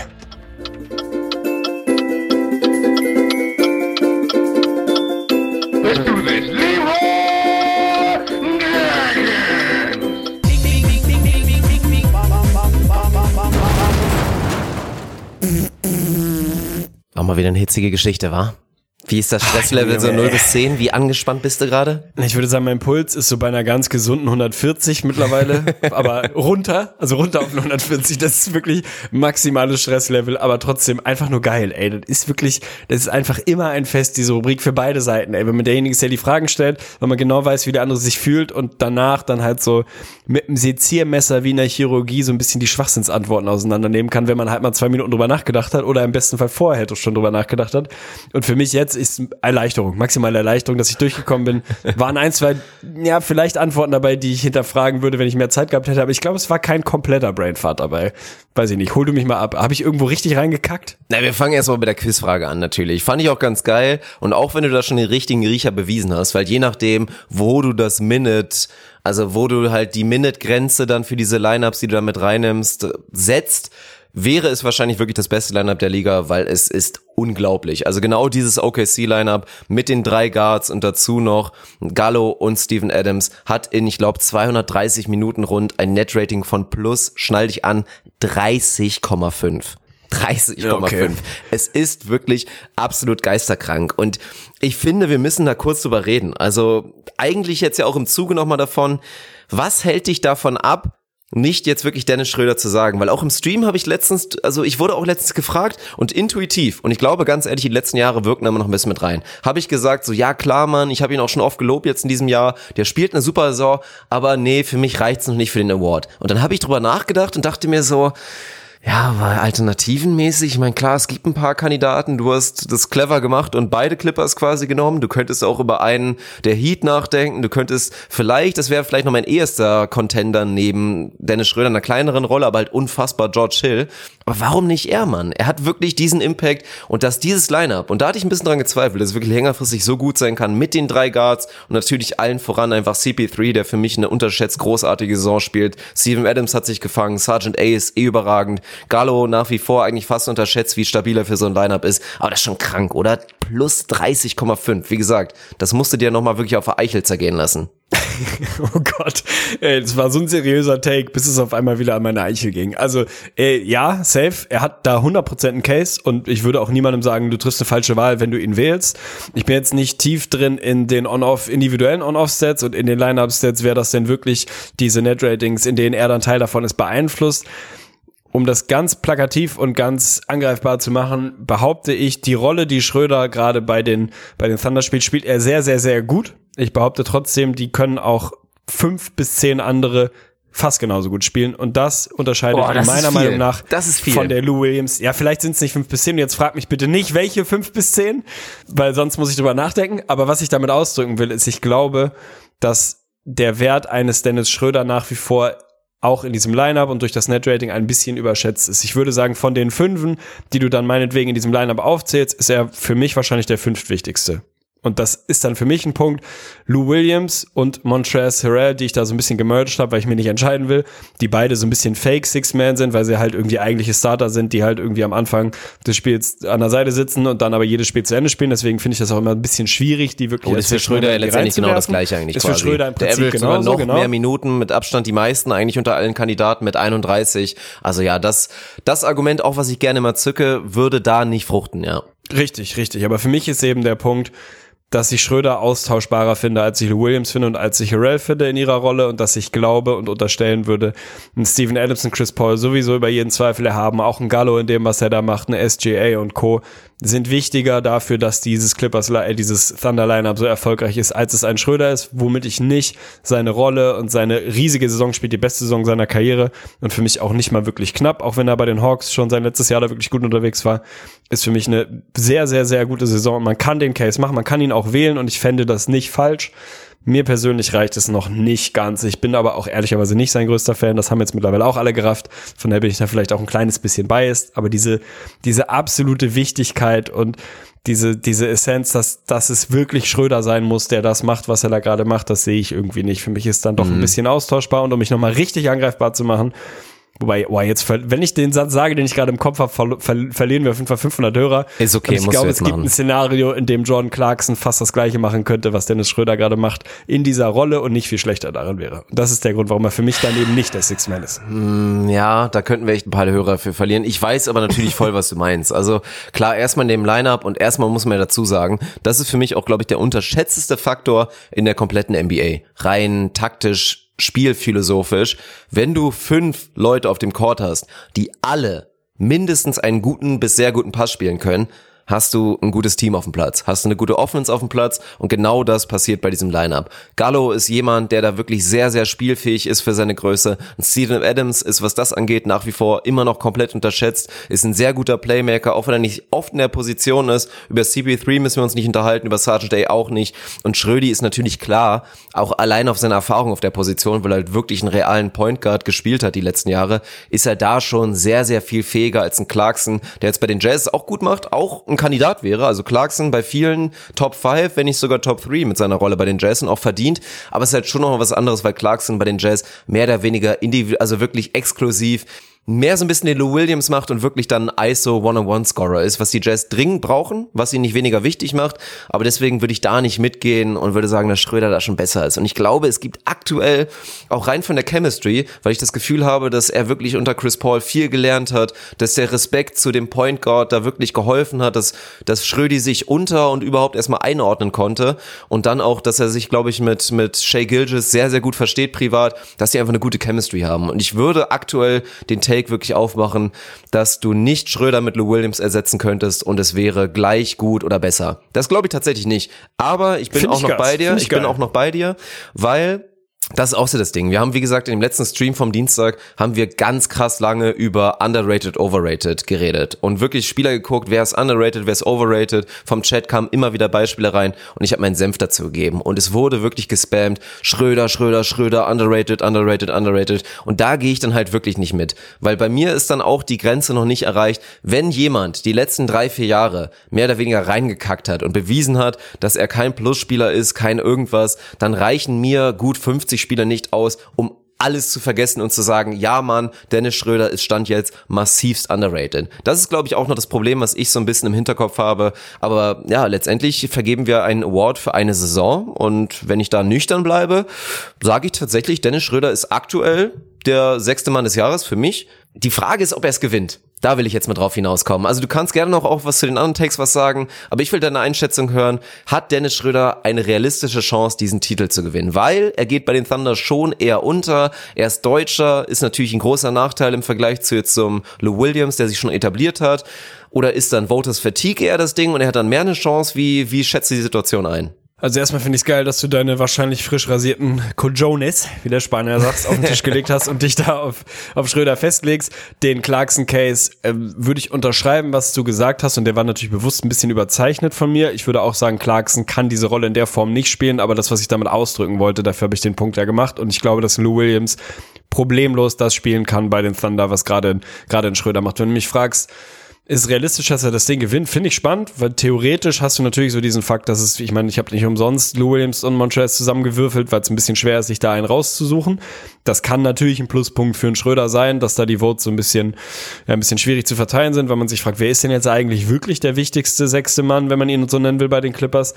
Ich sehe ehrlich gesagt nicht, dass es für Schröder erreichen kann. Also dafür ist mir die Storyline zu klein, dafür ist mir auch dieses, sagen wir mal, das Kollektiv der Thunder eine zu große Story, weil er da einfach nicht so raussticht. Und da wird er für mich untergehen in einem, die Thunder sind voll das Feel-Good-Ding, Chris Paul ist irgendwie der klare Anführer, aber letztlich funktionieren die Thunder vor allem so gut, weil sie einfach im Kollektiv wahnsinnig gut funktionieren, weil ein SGA funktioniert, weil ein Gallo funktioniert, weil ein Adams nach einem wirklich katastrophalen Saisonstart langsam gut drin ist und so weiter und so fort. Die sind so diese, diese kleine Überraschung, dieses Team, was besser als gedacht ist. Aber es ist ja nicht so, dass du da jetzt hinguckst und irgendwie dir sofort erstmal Schröder als der absolute Closer oder der, was weiß ich, sofortige Energizer von der Bank irgendwie, dass er dir da so auffallen würde. Er sticht mir da nicht genug raus, als dass ich mir vorstellen kann, dass genügend Leute ihn wählen. Deswegen glaube ich, Vote das Fatigue gibt's, ja. Sehe ich beim Six-Man nicht so, weil haben sie im letzten Jahr auch nicht gehabt. So, come on, gibt's halt Williams, der ist halt der beste Scheiß drauf, so, auch wenn es dann Iggy jeweils hätte sein sollen vielleicht. Aber das ist für mich bei anderen Awards ist das Thema größer, dass sie da wirklich dann nochmal einen anderen Weg gehen wollen. Ich glaube, am Ende wird's wieder einer der Clippers. Und wenn du mich fragst, wird's wahrscheinlich wieder Lou Williams, einfach weil die Leute auch denken, so ja, mein Gott, ist so okay. Ein bisschen Konstanz im Leben. Meine Frau hat mich verlassen, ich habe meinen Job verloren. Dann will ich halt wieder Lou Williams, damit die irgendwas wenigstens konstant im Leben ist, weißt du? Also ich, ich glaube nicht, dass er eine echte Chance hat. Auch wenn er eine echte Chance 100% verdient hat, auch wenn ich ihn nicht wählen würde, gehört voll ernsthaft mit in die Konversation. Ich glaube nicht, dass er da gute Karten hat. Ah, ja, ich find's schwer. Also ich finde, Schrödi hat Lou Will in der Tasche, was die Saison angeht, statistisch alleine. Also ich finde, also er hat, ich meine, das ist ja dann auch natürlich mit den, mit den Advanced-Metriken und so weiter, er hat einen ähnlichen Impact on-off wie, wie Lou Williams, fast sogar ein bisschen besser. Deswegen, wie gesagt, im Real Plus Minus, ich habe länger nicht mehr nachgeguckt, aber Dennis Schröder war ja mal spektakulärerweise vor so ein paar Wochen quasi der beste Point Guard der Liga, was das Real Plus Minus angeht. Und das ist halt so besonders, weil Dennis Schröder immer jemand war, der von dieser Metrik maximal von links ins Gesicht gefickt wurde, weil es war wirklich, es war, also der war immer einer des schlechtesten, gerade auch defensiv. Aber auch da hat er sich ein kleines bisschen zusammengerissen, wie gesagt, profitiert, das sage ich immer, es hilft immer einen schlechten Verteidiger, der aber alle Tools hat, weil das ist der Unterschied. Dennis Schröder ist nicht Trey Young. Dennis Schröder ist quasi Rondo vom Körper her. Er hat Kugelschultern, hat lange Arme, ist schnell wie sonst was, hat alle Tools, um ein guter On-Ball-Verteidiger oder eigentlich auch Teamverteidiger sein zu sollen, gegen Leute, die halt nicht einfach viel riesiger sind als er und viel stärker. Und das ist der Unterschied. Und wenn du dann so ein in ein Team packst, was einfach natürlich um einen CP3, um einen Steven Adams einfach wahnsinnig gute Team-Defense spielt oder da viele gute Teamverteidiger hat, dann wird so eine Person einfach exponentiell unfassbar viel besser. Das ist so der Unterschied zu, wenn du diese schlechte Verteidiger den Case aufmachen willst. Ja, ist, ist so das Ding. Aber wie gesagt, wenn du die Wurf, Wurfquoten vergleichst und eigentlich alles andere vergleichst, fände ich es fast unfair, wenn du sagst, Lou Williams kriegt das Ding. Wobei er nach wie vor auch eine gute und wichtige Rolle spielt für die Clippers. Ich meine, 41 aus dem Feld lesen sie jetzt nicht so super. Für mich wäre Lou Will wahrscheinlich eigentlich noch der Platz zwei, wobei ich würde echt nochmal den Case aufmachen und das ist jetzt nochmal so ein, so ein allgemeines Ding. Ich finde halt nach wie vor, dass der Award schlecht klassiert ist einfach. Ich habe immer noch ein Problem damit, dass wir nur über diese Leute reden, die halt genau wie Schröder, wie Lou Will, wie Montrez einfach zu auf jeden Fall mindestens den Top 5 gehören, was Minuten, Impact und alles ausgeht. Und deswegen gucke ich halt wirklich jetzt gerne nochmal zu einem George Hill, der für mich eigentlich in dieser Saison der perfekte sechste Mann ist. Genau wie es Igodala zumindest in der Regular Season in Playoffs war er halt auch, ja, war er halt legit dann auch quasi ein Starter. Aber zumindest in der Regular Season war Iggy das halt auch. Und bei George Hill ist es halt wirklich der Faktor, ich glaube, er spielt die siebtmeisten Minuten. Wenn du mich jetzt wirklich Hand aufs Herz fragen würdest, ist er vielleicht nicht trotzdem der fünfwichtigste Spieler der Bucks, dann meinetwegen. Und die Stats musst du dir halt nochmal auf der Zunge zergehen lassen. In 21,2 Minuten von der Bank schießt er quasi 50-50 oder, oder 55-50, 85, wenn du ein bisschen aufrundest. Und ja, ist einfach nur überragend. Also sobald der Mann auf dem Platz steht, hat er einen positiven Impact für die Bucks. Die Bucks haben die beste Bank der Liga, da hat er einen sehr, sehr großen Anteil. Und ich fände es schön, wenn wir in einer NBA-Welt reden, leben würden, in der man mehr von solchen Kandidaten wie George Hill redet und ich glaube, der wird wirklich überhaupt keine Aufmerksamkeit bekommen. Der geht wegen des Bugsmarks komplett unter und ich glaube, der wird noch nicht, also wenn du einen Top 10 machen würdest von den Votes, würde er da nicht auftauchen und das ist ein mittelschwerer Skandal. Gehe ich zu 100% mit, habe ich nicht viel hinzuzufügen, außer dass ich auf meinem Ballot auch Davis Bertans an Platz 5 rein sneaken würde, einfach weil er sich's verdient hat. Bisschen zu beschissen. Das Wizards-Problem leider, ansonsten, ja. ansonsten 100%. 100%. Ja. Ansonsten gehe ich mit und ich glaube, wenn du mich jetzt fragst, wer gewinnt das Ding, würde es Montrezl, hätte ich gerade vorne und glaube, ja? dass er okay. da aktuell Frontrunner ist. Na gut, ich bin gespannt. Wie gesagt, lasst uns wieder eine Diskussion aufmachen, sei es auf Patreon oder in unserer Facebook-Gruppe oder auf Discord. Beim eins IGVS Discord. Einfach eine Eins in den Chat. Einfach eine Eins in den Chat. Irgendwo. Einfach bei Google Eins in den Chat IGVS und gucken, was passiert. Das ist, glaube ich, eine gute Idee. Ja, dann gehen wir noch mal jetzt Dirk mal rüber zu den beauftragter vom Podcast ins Gesicht von Staudemeyer. ja, gehen wir rüber ja, zu, den Bugs. zu den Bugs. Und ich fand's, ich fand's schon sehr, sehr spannend. Ich glaube, du hast, ich habe dich gefragt, ey, man muss es wie gesagt auch nochmal sagen, auch sich es nochmal auf der Zunge zergehen lassen, weil sie wären, und deswegen habe ich dich auch gefragt, knacken sie 70 Win-Marke, aktuell sind sogar on Pace 71 zu holen. 70, ich glaube nicht, du hast gesagt ja, ich glaube nicht, dass es passiert. Ja. Dazu werden sie wahrscheinlich zu viel resten, wobei die Bucks halt in der Regular Season aktuell auch so gut sind, die können resten und irgendwie machen und gewinnen halt trotzdem, weil sie als Team einfach zu gut sind. Aber wie gesagt, sie wären das dritte Team all time, was diese 70er-Marke knacken würde.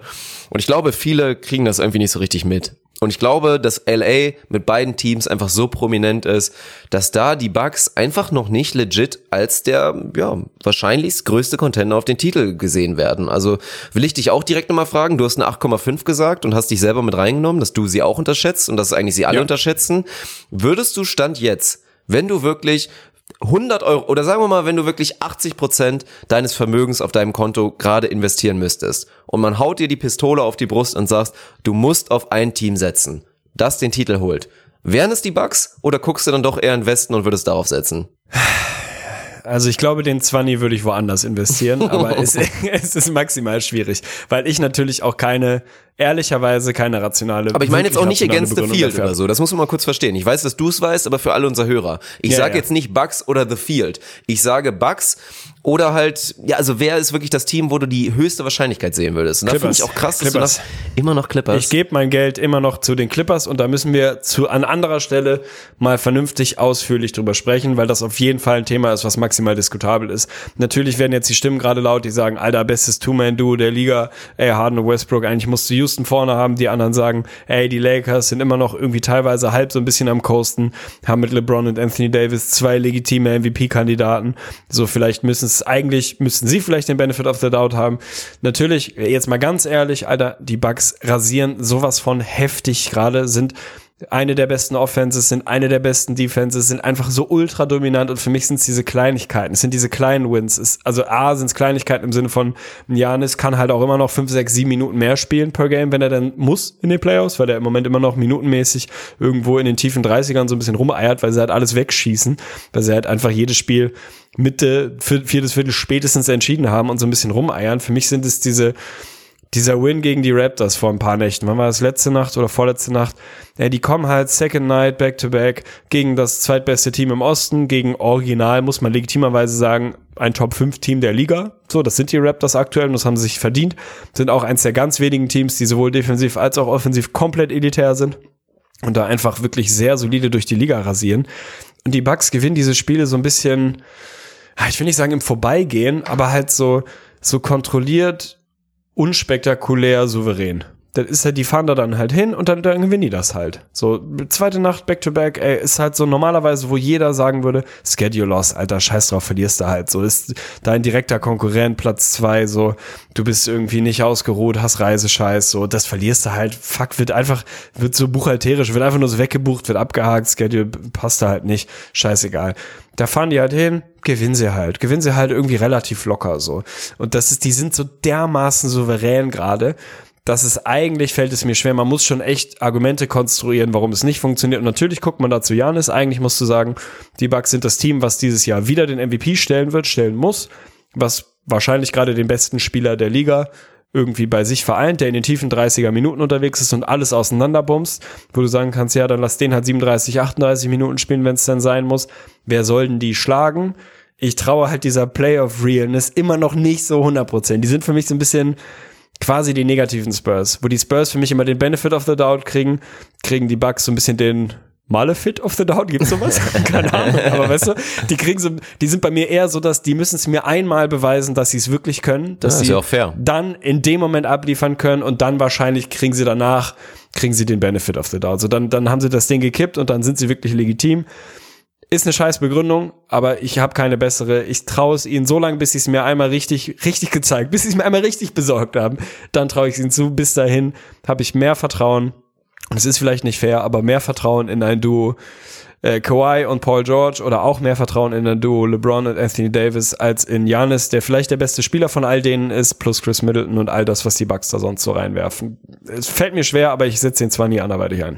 Ich find's krass. Also ich bin selber in dem Team, ich hätte jetzt vielleicht wie allgemein und der gemeine NBA-Fan, da habe ich schon bewusst gesagt, dass dann auch schon jemand, der sich so tendenziell natürlich ein bisschen auskennt, hätte ich vielleicht gesagt so 7, 7,5, du bist 8,5 gegangen, finde ich aber auch geil, aber ich gehöre halt auch dazu. Ich würde meinen, wundert jetzt natürlich keinen, mir wird ja auch immer wieder vorgeworfen, dass ich ein Lakers Homer bin, aber hey, guckt mal in Westen, die Lakers sind halt auch einfach das beste Team im Westen. Die sind halt einfach verdammt gut und werden auch in den Playoffs verdammt gut sein. Aber ich finde es halt krass und deswegen bin ich auch wirklich der Meinung, beide von uns unterschätzen die Bugs einfach mal komplett, weil wir setzen ja. Geld auf die Teams, die finde ich eigentlich auch wirklich ein ekelhaftes Matchup haben gegen die Bucks. Weil beide Teams, von denen wir reden, sind keine Teams, wo wir jetzt sagen können, weil was ist die Qualität gerade der Bucks? Du hast das Raptors-Spiel angesprochen. Ey, das ist ein Spiel, in dem Janis, weil die Raptors natürlich mit wahrscheinlich einen der besten Coaches der Liga in Nick Nurse aktuell wieder einen super Matchplan hatten, alles richtig gemacht haben, haben es den Bucks super schwer gemacht und in der Nacht, wo wirklich wenig zusammenlief offensiv und Janis, glaube ich, 18 Punkte hatte oder irgend sowas, dominieren sie einfach mit ihrer Defense, mit ihrer momentan alles überragenden und auch im historischen Vergleich einfach krassen Defense. Und das ist halt genau das Ding. Und die Defense, das Prinzip ist natürlich, ey, wir haben Janis Antetokounmpo, der könnte der Defensive Player of the Year sein. Wir haben in Brook Lopez den unterschätztesten Verteidiger aktuell in der Liga, auch einen der unterschätztesten Spieler in der kompletten Liga. Das sind einfach zwei Seven-Footer quasi, die wieder Richtung Korb stellen und dann score halt man gegen die. Viel Spaß. Was die Bucks natürlich aktuell machen, woran ich auch zweifle, ist halt der Punkt, was macht die Defense auf, aus, diese, dieser selektive Respekt an der Dreierlinie. Sie lassen halt quasi 70 Prozent der Liga, lassen sie halt einfach werfen und die Mathematik funktioniert. Sie machen es immer gut, machen es immer richtig und fokussieren sich halt einfach darauf, die leichten Attempts am Rim so schwer wie möglich zu machen. Da sind sie auch das beste, beste Team der Liga, was die Rim Protection angeht und machen da viel richtig. Theoretisch könnte das in den Playoffs ein Problem werden, wenn die Teams sich da einfach so drauf einlassen und so gute Shooter haben, dass die Bucks diesen Stil der Defense nicht mehr spielen müssen. Und jetzt reden wir aber beide von Teams, wo wir jetzt mal wirklich ehrlich sind, das nicht die Kernkompetenz wäre. Ja. Weder die Clippers noch die Lakers sind jetzt Teams, wo du sagen kannst, ja komm, dann stell die halt dahin und die werden dann halt einfach nur Dreierbomben gegen die Bucks und dann verlieren sie auf jeden Fall. Dann bin ich genauso wie bei dir, bin ich bei den Rockets. Ohne Scheiß. Also aktuell vielleicht das scarieste Matchup für die Bucks sollten dann eher die Rockets sein, weil die dann halt wirklich genau das machen. Und ich finde es auch gut, dass du erwähnt hast, weil auch dazu nochmal ein kurzer Take. Die Rockets haben da für mich, und klar, die sind jetzt, glaube ich, aus den letzten zehn, acht aus zwei und oder sind allgemein acht aus zwei, seit sie Small Ball spielen. Westbrook und Harden, deswegen habe ich sie auch eben hier Spieler des Monats erwähnt, rasieren komplett, sind beide ungefähr 50 oder Westbrook ist 60 aus dem Feld gefühlt, Dreier halt wie Westbrook-Style, aber beide sind unfassbar. Aber sie haben da auch wirklich was freigeschaltet und erstmalig seit langem denke ich wirklich über einen Russell Westbrook nach, der in den Playoffs sogar noch besser sein könnte als jetzt. Weil stellst dir wirklich mal vor, es ist nicht mehr so, wie es früher war. Wenn sie dann wieder Five-Out spielen, klar, dann kannst du sagen, ja, dann machen wir es Westbrook halt schwerer auf dem Weg zum Korb oder doppel ihn mal. Aber ja, dann haben es halt die Shooter um ihn herum leichter. Und er hat halt immer noch vier gute Shooter um sich herum, die das Ding da alle einschweißen. Und gerade gegen die Bugs, ich bin sehr gespannt. Also ich glaube, wir sind beide da ein bisschen geblendet. Ich freue mich einfach so geisterkrank auf die Playoffs und das ist eigentlich mein letzter Take und mein Fazit dazu weil da viele Antworten, glaube ich, kommen werden. Die Antwort, was, ob die Bugs real sind, die Antwort, ob wir im Westen da vielleicht ein paar Teams überschätzen, ob wir die Rockets unterschätzen. Ich freue mich einfach drauf. Ja, maximal. Deswegen bin ich auch mit einer 8,5 gegangen, was sich erstmal nach viel anhört, aber ganz ehrlich, also natürlich hinkt der Vergleich, weil sie nicht irgendwie so spektakulär sind und nicht so, auch nicht potenziell historisch so gut wie die Warriors vor ein paar Jahren. Aber ganz ehrlich, da läuft ein Team durch die Liga, ist 50 und 8, ja. hat den besten Spieler der Liga, zerschießt gerade wirklich komplett alles, ist voll am Rasieren und sie werden halt nicht so wirklich wahrgenommen. Sie werden nicht so richtig ernst genommen, sie werden nicht so richtig ehrlich respektiert, weil natürlich irgendwie LA blinkt halt viel und da gibt's halt auch irgendwie die Storylines. Aber wir reden ja selbst mehr über keine Ahnung, über die Celtics wegen Tatum, über die Raptors, weil es ja. voll überraschend und über die Heat so, als über die Bucks oder über das, was bei Philly gerade alles scheiße läuft, müssen wir auch mal drüber reden, ne? Aber ganz ehrlich, Philly ist 36 und 23, spielt komplette Scheiße zusammen seit Wochen beziehungsweise seit Monaten und da wird dreimal so viel drüber geredet wie über die Bucks, die einfach mal alles auseinanderficken so. Und deswegen finde ich 8,5 schon hochgegriffen, aber ey, auch voll okay, weil ganz ehrlich, eigentlich müsste ich sie als Favoriten sehen. Erst recht, wenn ich mir angucke, wie verhältnismäßig viel einfacher, und da will ich jetzt niemanden disrespekten so, aber ich habe die Bugs mittlerweile safe in den Finals eigentlich, wo ich immer die Sixers hatte. Mittlerweile würde ich da voll mit den Bugs gehen. Der Weg ist halt schon auch eine ganze Spur einfacher als der Weg durch den Westen, so, ne? Das heißt, eigentlich gibt es wirklich keinen, keinen ehrlichen Grund, die Bugs gerade nicht als Favorit zu haben. Ich habe sie trotzdem nicht und deswegen finde ich 8,5 da schon angemessen, weil ganz ehrlich, dieser Disrespect, den dürfen wir uns eigentlich nicht mehr lang erlauben. Und ich hoffe ehrlicherweise ein bisschen, dass sie uns so ein klein bisschen ins Gesicht pissen dieses Jahr und einfach vielleicht voll souverän durch den Osten gehen. Und ob sie dann Champion werden oder Peng, aber einfach mal so dieses, diese ehrliche, jetzt sind wir angekommen, Legitimation, dass sie die uns und allen anderen, die sie so ein bisschen nicht disrespekten, aber halt so ein bisschen, ja, so unterm Radar mitlaufen lassen, dass sie uns da einmal so richtig, dass sie es uns richtig besorgen und einfach zeigen, wir sind genauso gut, wie es gerade aussieht und nicht ein bisschen schlechter, sondern so gut sind wir einfach, jetzt nehmt uns mal ernst. So fände ich auf jeden Fall geil. Ach, es ist einfach pervers, Mann. Man muss es ja einfach nochmal erwähnen.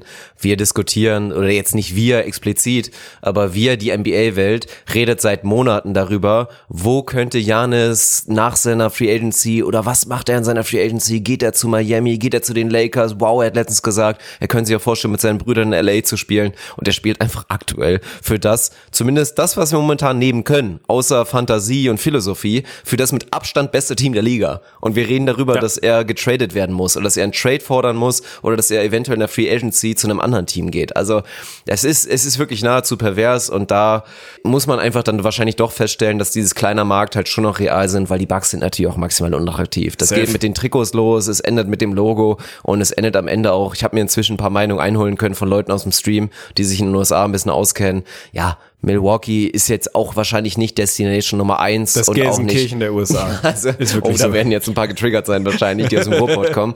Aber jetzt mal ohne Scheiß, es ist halt so. Aber deswegen ich würde es den Bugs eh super gönnen. Ich bleibe, wie gesagt, auch wenn es viele schockiert, ich bleibe dabei. Ich gehe noch nicht runter vom Hype Train, auch wenn jetzt ja Embiid gerade mit seinem mit seiner Shoulder Strain, Sprain, was auch immer, dass er da Strain natürlich, dass er da jetzt vielleicht wieder ein bisschen ausfallen könnte. Ich glaube nach wie vor, dass die Sixers auch für die Bucks gerade ein ekelhaftes Matchup sind. Ich traue Embiid in den Playoffs noch ein bisschen mehr zu und ich bleibe dabei, dass mein, ich bleibe einfach bei meinem Tipp. Auch wenn der Stand jetzt irrational ist, glaube ich, die 76ers kommen in die Finals, aber ich würde es den Bucks natürlich maximal gönnen. Einfach für Janis, wenn der jetzt seinen ersten Titel holen würde, wie überragend wäre das, sich da nochmal komplett solidifieren würde, die ganzen dummen Diskussionen aufhören. Ja, mal gucken, aber ja. Finde ich geil. Ich gehe ich geh wieder voll ich gehe voll Wanderhure und gehe jetzt von den Sixers zu den Bucks. Also ich bin jetzt bei den Bucks angekommen. Will aber mich, also Gelsenkirchen möchte ich zurücknehmen, das wird, glaube ich, keinem gerecht. Braunschweig. Milwaukee oh. ist das Braunschweig der USA. Das schlechtere Wolfsburg. ja. Boah, was? Das, oh. das ist Ey, das lass ich unkommentiert stehen. Das tut ja richtig weh, Alter. Wolfsburg wirklich low-key eine der beschissensten ja, ja, Städte komplett in ja. Zentraleuropa, Alter. Ist das so. ist wirklich so unnötig, ey. Ja. Shoutouts gehen raus an alle Hörer aus Wolfsburg da draußen. Wir feiern jeden einzelnen von euch, ey. Oh, krass. Ja, naja, wir gucken mal. Ich fände schön, wenn die Bugs auch halt so, ja, so ein bisschen auf dieses Race gehen. Ich fände schon schön, ey, und das würde auch für die, also wirklich auch wieder low-key, würde das für die Franchise schon was bedeuten. Wenn die Bugs sich historisch jetzt wirklich da einreihen und eins der drei Teams sind, diese 70er-Marke da knacken, das darfst du nicht unterschätzen. Das hätte schon echt eine enorme Tragweite. Das ist was, da redest du halt wieder, in 20 Jahren redest du noch darüber. Wenn das nächste Team dann irgendwann mal die 70 anpeilt, gut, ich meine, irgendwann werden wir keine 82 Spiele mehr haben, das ist halt das nächste Thema, aber trotzdem, gerade deswegen, die Bucks haben jetzt noch die Chance, sich in diesen elitären Club, der bald einfach, ja, der, der Club der toten Dichter sein wird, sich da einzureihen. Und für so eine Franchise, für so eine kleine Franchise, fände ich das signifikant genug, um da drauf zu gehen. Und ich glaube ja auch, die Bucks, ey, mein Gott, die machen ja eh alles richtig. Die sind so tief, Janis spielt verhältnismäßig für einen Superstar, so krass wenig Minuten, die müssen müssen ja nicht drauf pushen, so wie wir es damals bei den Warriors ein bisschen gedacht haben. Das ist ja wirklich noch relativ entspannt. Und von daher, ich hoffe Zumal sie ich auch, zumal sie im Moment natürlich das Glück haben, dass sie in einem potenziellen 1-8-Matchup nicht mehr auf so scary Bulls, die wirklich mal Trouble machen können, treffen können, sondern dann wohl eher die Magic auseinanderledern oder die Nets oder was auch immer.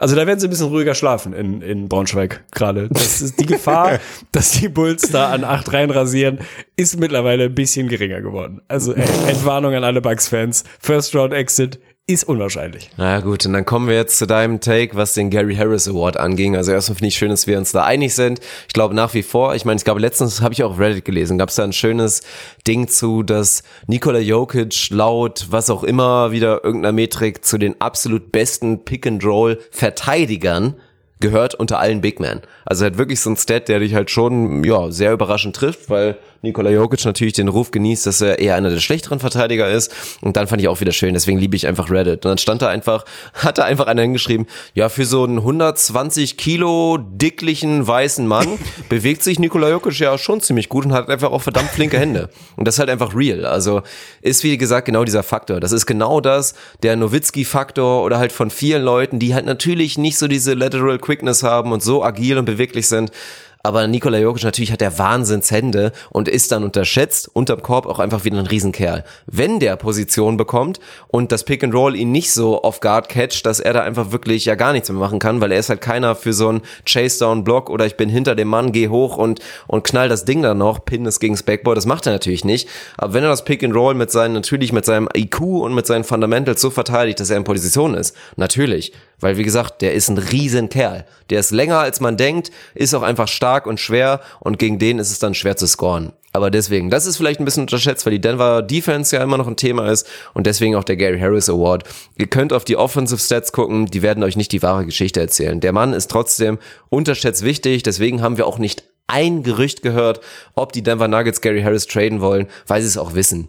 Der Mann sollte für mich all defensive sein in diesem Jahr.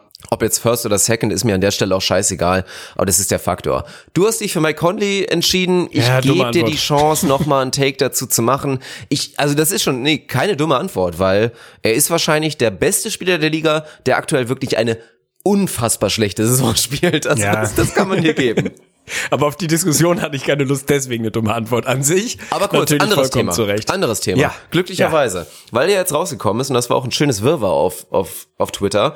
Erst kamen raus die ganzen Speculations. Wir hatten uns, glaube ich, vor drei Wochen oder so darüber unterhalten, wie wir damit umgehen würden jetzt. Natürlich, weil ja dann Mike Conley raus war und auf einmal die Jazz aufgeblümt sind. Mit Joe Ingles im Starting Lineup, neben Royce O'Neal und natürlich Bogdanovic, Gobert und Donovan Mitchell. Und dann haben wir uns die Frage gestellt, wie würden wir es machen? Du als Conley-Fan hast natürlich gesagt, ey, du kannst den nicht draußen lassen, du brauchst ihn auch Richtung Playoffs. Ich würde ihn schon mit reinnehmen. Und ich habe knallhart gesagt, für mich würde er jetzt erstmal und auch bis zu den Playoffs Bankspieler bleiben und dann halt ähnlich wie Lou Williams, ähnlich wie Dennis Schröder, wenn er zu Ende spielt, ist es doch scheißegal, dann war er gut und dann war er wichtig und dann ist die Messe gelesen. Die Jazz haben es jetzt anders gemacht, nachdem Twitter-Berichte erst kamen, dass sie sich wirklich dafür entschieden haben, dass Mike Conley erstmal auf der Bank bleibt, gab es dann doch andere News und statt dann irgendwie den Weg zu gehen und zu sagen, okay, Royce O'Neal, du musst dich wegverpissen und wir gehen jetzt irgendwie im anderen Lineup damit rein, was nicht mehr so ganz zusammenpassen würde, entscheiden sich die Jazz jetzt wirklich scheinbar dafür, Joe Ingles wieder auf die Bank zu stellen für Mike Conley. Meiner Meinung ein Riesenfehler. Ich will deinen Take dazu hören. Gehe ich mit. Also ich gehe 100% mit, dass es ein Fehler ist, Joe Ingles von der Bank zu bringen, weil man da jetzt auch nicht wahnsinnig tief in die Stats irgendwie eintauchen muss in den Spielen, wo der Boy startet. Gewinnen sie, dann wenn er von der Bank kommt, gewinnen sie nicht. Das sollte basismathematisch eigentlich dazu führen, dass er nicht von der Bank kommen sollte. Das ist relativ einfach. So was Mike Gönley angeht, bin ich zwiegespalten, ja. Ich habe natürlich auch damals, als wir drüber gesprochen haben, dazu gesagt, so, ich würde dafür sogar in Kauf nehmen, dass es jetzt noch ein paar Wochen schwieriger wird, weil ich, Shoutouts gehen raus an Alex Walkenhaus, mit dem Thema Endgeschwindigkeit argumentiert habe und immer noch der Meinung bin, dass die Utah Jazz mit Mike Conley, wenn es denn halbwegs funktioniert, ein deutlich, deutlich besseres Team als ohne ihn sein werden. Im Moment sind sie das nicht, muss man fairerweise sagen, und sie versuchen es jetzt eine ganze Weile und es funktioniert nicht. Die Chemistry mit Rudy Gobert ist irgendwie nicht da und das ist natürlich irgendwie das, wo alle hinschauen und wo alle hinschauen sollten, weil Rudy Gobert schon so langsam, aber sicher, zumindest das, was ich gesehen habe, so ein bisschen anfängt, defensiv so ein bisschen auszuchecken und nicht mehr, nicht mehr so die geile Körpersprache zu haben, so ein kleines bisschen auch keinen Bock drauf zu haben, wenn er offensiv irgendwie nicht so richtig gefunden wird. Das ist ein Riesenproblem, weil dann kannst du die Jazz dicht machen. Also wenn Rudy defensiv nicht auf 105 Prozent unterwegs ist, dann wird das maximal schwierig für die Jazz, irgendwas geschissen zu kriegen in den Playoffs dieses Jahr. Von daher finde ich den Move aktuell richtig. Du brauchst auch einen guten Seed im Westen, so. Deswegen finde ich sinnvoll zu sagen, wir maximieren mal das, was gerade jetzt bei uns gut funktioniert. Dass ausgerechnet Ingels runtergeht, finde ich schwierig, weil das einfach bisher nicht funktioniert hat und weil Ingels, auch wenn man ihn mal hier und da in Podcasts hört, war bei Zach Lowe ja auch ausführlich zu Gast und so, aber wenn nicht der Typ ist, ey, das ist nicht der Typ Bankspieler. Das ist nicht der Typ, der, der dann irgendwie reinkommt, vollkommen Feuer fängt und wirklich diese Energie von der Bank irgendwie reinwirft. Das ist schon jemand, dem diese Starterrolle einfach sehr, sehr gut tut. Von daher finde ich die Entscheidung auf jeden Fall schwierig und überdenkenswert. Und aktuell gibt dir Mike Conley eigentlich keinen Grund, warum er im Starting Lineup sein sollte. Und das sage ich als wirklich riesig, riesengroßer Fan. Also ich bin ja außerhalb von seiner direkten, unmittelbaren Verwandtschaft wahrscheinlich sein größter Fan und ich glaube nach wie vor zu 100 Prozent, dass ein Spieler, der so gut ist, wie Mike Conley ist, individuell, so elitär gut, dass der in jedem System und in jeder Konstellation ein Plusspieler sein wird. Muss, sein muss, weil er dafür einfach zu gut ist. Der ist einfach zu gut dafür, dass das nicht funktionieren kann. Es funktioniert aber jetzt schon seit ein paar Wochen nicht so wirklich. Und deswegen kann ich dir so ein bisschen so eine, so einen Aktionismus und so eine Ratlosigkeit auch verstehen. Jetzt haben sie wieder vier in Folge verloren und das ist irgendwie so ein, so ein Up and Down bei den Jazz. Dann hast du das Gefühl, jetzt haben sie sich gefangen, haben sich doch wieder nicht gefangen. Jetzt gerade sind sie irgendwie nur Sechster. Dallas drückt von hinten. Vorne wird's auch ein bisschen schwierig. Wird's jetzt auch nicht unbedingt Siebter werden, so. Also die haben da jetzt schon ein bisschen Druck auf dem Kessel. Deswegen muss dann vielleicht auch in meiner Welt müsste ein Mike Gönley dann vielleicht sogar weichen und erstmal auf die Bank und irgendwie kurzfristig das bestmögliche Sportlich da rausholen. Ansonsten nach wie vor, Alter, der Typ ist zu gut. Das ist völlig banal. Das ist auch keine große Nein, Analyse. ist er nicht. Der ist zu gut Nein, im ist er nicht. Ich Basketball, muss dich dass das unterbrechen. nicht funktionieren kann. Ich muss dich er ist unterbrechen, er ist nicht so gut, weil er es bewiesen hat, Doch. dass er nicht so gut ist, dass er einfach aus Prinzip im Starting Lineup stehen muss. Ich bin komplett bei dir. Er muss dabei sein und er muss Teil der Jazz sein. Und ich sage nicht, dass sie ohne ihn besser sind. Das ist genau das Thema. Sie sind nicht ohne ihn besser, aber sie sind vielleicht in anderen Konstellationen besser, in anderen Rotations besser. Ich verstehe immer noch nicht, warum. Ey, das sind alles schlaue Menschen. Ich will mir jetzt nicht anmaßen, dass ich jetzt wahnsinnig schlau wäre oder schlauer wäre als viele NBA-Coaches. Aber zumindest in der Regular Season ist es erstmal simpel. Das Game ist in den ersten, sagen wir mal, 40 Minuten ein komplett anderes als in den ersten, als in den letzten acht, wenn es knapp ist. Da sind wir uns einig, oder? Ja, safe. 100 Ja. Und dann geht es erstmal diesen ersten 40 oder in den ersten drei Vierteln darum, funktionale Lineups dahinzustellen. Lineups, die maximale Chemistry haben, die maximal gut funktionieren, abseits davon, ob jetzt maximale Qualität in der Blase auf dem Court steht. Und dann, wenn die Eier auf den Tisch müssen, wenn es schwerer wird und wenn diese ganzen Jungs, die super irgendwie zum Team passen, aber nicht die Qualität mitbringen, dann müssen die raus und dann stellst du Leute wie Mike Gönley da natürlich hin, weil er viel besser ist natürlich in der Blase als jetzt ein Royce O'Neal, der besser passt oder vielleicht dann auch als ein Joe Ingles, der besser passt. Das machst du dann natürlich, aber da Ey, verstehe dann ich habe das ich mich falsch ausgedrückt, weil das meine ich. Ja, das ist der genau. Punkt, den Aber ich da meine. verstehe ich meine nicht, dass der Mann nicht. starten muss. Lass doch Nö, Mike Conley genau wie, wie Lou Williams oder Dennis Schröder, lass ihn knapp 30 Minuten spielen, aber halt von der Bank. Bleib doch bitte bei den Lineups, bleib bei der Rotation, die jetzt erstmal super funktioniert hat und dann änder es ein bisschen ab und dann guck halt immer, wenn Mike Conley einen guten Tag hat, darf er zu Ende spielen. Wenn nicht, dann nicht. Dann bleibst du einfach bei dem, was läuft, was rollt. Und das verstehe ich einfach nicht und dass immer noch diese über 30 Millionen dann scheinbar so ein Riesending sind. Und selbst bei einem Team und bei einem Trainer, wo ich echt gedacht hätte, Quinn Snyder, ey, eigentlich ein absoluter Ehrenmann, dass der sich trotzdem dann nicht traut, vielleicht auch mit Druck vom Front Office zu sagen, ich lasse McConley einfach erstmal draußen. Ich sehe es sportlich zu 0%, gerade mit dem, mit den, ja, was du eben gesagt hast, mit dem Race auf die guten Playoff-Plätze, um da vielleicht Platz drei dir irgendwie sichern zu können oder da hochzurutschen. Ja, mal gucken, wie es läuft. Vielleicht kriegt Mike Conley auch jetzt diesen epischen Turnaround und es funktioniert trotzdem. Ich finde es aber einfach super gefährlich, weil gerade Joe Ingles, wir haben es ja gesehen, man, der Kontrast. Joe Ingles Starter und ich muss ja nicht alles wiederholen, das habe ich ja damals schon gesagt. Joe Ingles maximiert seine eigenen Qualitäten einfach mit der Qualität um ihn herum. Joe Ingles ist der perfekte fünftbeste Spieler in einem Lineup. Ja, Punkt. Ist einfach so. Weil wenn vier gute Basketballspieler um ihn herumstehen, ist Joe Ingles überragend. Dann ist er ein Point Guard. Dann ist er wirklich krank. Aber wenn Joe Ingles der beste oder zweitbeste Spieler in einem Lineup ist, nämlich bei den Banklineups der Jazz, dann hast du ein Problem. Ja. Und jetzt sind wir wieder in der Situation. Ich bin gespannt, wie sie es lösen. Vielleicht passen sie auch so viel an, dass es gar nicht so dramatisch ist. Aber das wäre erstmal mein Take dazu. Und das schreibe ich zu 100 Prozent, hat mich dann vielleicht ein bisschen missverständlich ausgedrückt. Ich meinte damit eher eine Gegenargumentation auf die Leute oder die Stimmen, die ja mittlerweile auch mehr werden, die sagen, Mike Conley hat in den Lineups nichts zu suchen, der ist zu schlecht, der macht die Jazz schlechter, der macht sie nicht besser. Das war der Punkt, gegen, gegen den ich argumentieren wollte, im Sinne von, der ist einfach individuell so viel zu gut, als dass der ein Team insgesamt schlechter machen kann. Der kann in Lineups schlechter funktionieren als ein Royce O'Neal. Da bin ich zu 100% bei dir und das beweist er jetzt schon seit ein paar Wochen. Deswegen würde ich genau den Weg gehen, den du gerade gegangen bist. Lass ihn nicht starten, lass die funktionierende Lineup starten, wirf ihn am Ende rein, wenn es wichtig wird. Und wenn er dann nicht funktioniert, kannst du ihn immer noch runternehmen, dann musst du ihn auch runternehmen. Da ist halt mein Take, da wird er dich im Zweifel an mehr Nächten besser machen, als an, den, an denen er dich schlechter macht, weil er einfach ein viel zu guter Basketballer dafür ist. Ansonsten bin ich 100% bei dir. Regular Season, Alter. Mein Gott, also es ist einfach scheißegal. Also, und da musst du als Coach, keine Ahnung, was da jetzt gerade die Motivation ist, da musst du auch einfach Dico Jonas haben und den dann halt von der Bank bringen. So, das, also so, es funktioniert gerade einfach nicht. Wenn, wenn die Jazz irgendwie komplett coasten würden, Alter, geht mir richtig einer auf, ey, während ich dich gerade da dein Bier einschicken. wenn die Jazz irgendwie am Coasten wären und Dritter wären, so, dann würde ich sagen, dann könnte ich es verstehen, zu sagen, ey, ich lasse den weiter starten, auch wenn es nicht funktioniert, weil ich es irgendwie mit der Brechstange ans Laufen bringen will und weil ich will, dass es funktioniert, könnte ich alles nachvollziehen, würde ich wahrscheinlich sogar sagen, Haken hinter kannst du machen, sehe ich mittelfristig irgendwie, den Gedanken kann ich verstehen.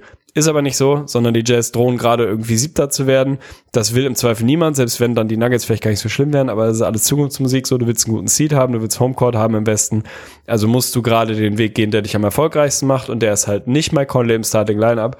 Trotzdem wird er dein Team immer insgesamt in einer tragenden Rolle besser machen als schlechter bis er mir das Gegenteil beweist, weil er dafür einfach zu gut ist. Ich habe ein bisschen die Befürchtung, dass die Jazz Angst vor dieser Storyline haben. Weil wenn du dir jetzt Kannst mal vorstellst, haben, ja. dass Mike Conley weiter von der Bank kommt, die Jazz einfach zweifelslos ohne ihm im Starting Lineup zumindest besser sind und er dann auch in den Playoffs bei vielleicht einem Erstrunden aus, Second Round aus auch kein Faktor ist, dann ist Mike Conleys Vertrag borderline untradebar. Weil die Jazz dann, dafür sind sie zu gut, können nicht den Weg gehen und sagen, ja komm, scheiß drauf, wir resetten einfach nochmal und geben, geben Mike Conley nochmal eine komplett neue Chance und der spielt bei uns wieder 35 Minuten. Das können die sich nicht leisten. Und deswegen ist es in dem Sinne natürlich vielleicht auch vom Front Office einfach cleverer zu sagen, komm, ey, wir müssen jetzt Mike Conley irgendwie wieder reintegrieren, weil um uns da irgendwie, weil ist so. Ich meine, du musst da nicht darüber nachdenken. Das sind Szenarien, die real sind. Und du würdest mir da auch ja, zustimmen. Das wäre halt schon safe. ein Problem.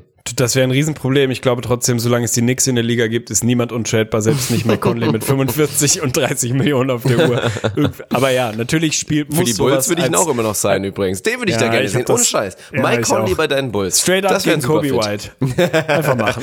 Der hat letztens auch, was äh, rastet jetzt ja auch ziemlich gut aus. Ja. Ja, ja. Ist naja, am Ballern. Ich bin gespannt. Ist am Ballern. Ich ja, bin gespannt. Stabil. Bin gespannt, wie es weitergeht. Das Playoff-Rennen im Westen wird eh super spannend. Ich meine, mein Gott, erstmal auch wirklich nochmal Shoutouts an die, an die OKC, wenn du da mal reinschaust, wie die jetzt einfach mal auch sneaky in einem Szenario Zweiter des Westens theoretisch zumindest sein könnten. Das ist unglaublich. Es ist wirklich unglaublich und ist mal wieder ein Punkt, deswegen liebe ich die NBA. Die Thunder, auch wenn ich ihnen ja schon verhältnismäßig viel zugetraut habe, haben wir auch in den Season Preview Podcast drüber gesprochen, haben mir jetzt trotzdem wieder was Neues beigebracht. Und auch über Chris Paul und so, das ist immer schön, über die ganzen Sachen zu reden. Ansonsten will ich noch einmal auf deine Antwort kommen, die ich mir natürlich massiv enttäuscht hat bei den Suns. Aber die Suns sind jetzt auch nochmal ein gutes Thema dass du sie nicht genommen hast als das beste Team, was die Players verpassen werden. Aber das ist jetzt leider wirklich ein Rip, weil es kam jetzt gerade, ich habe es eben aufs Handy bekommen, Push-Nachricht. Kelly Oubre hat sich den Meniskus gerissen. Eine Verletzung, oh, die ich zumindest Gift. in ähnlicher Form, auch meine einzige, in Anführungsstrichen, schwere Verletzung, die ich je hatte in meiner Sportlerkarriere. Und wird jetzt die Saison der Suns natürlich verpassen. Und ohne Oubre ist es natürlich schade.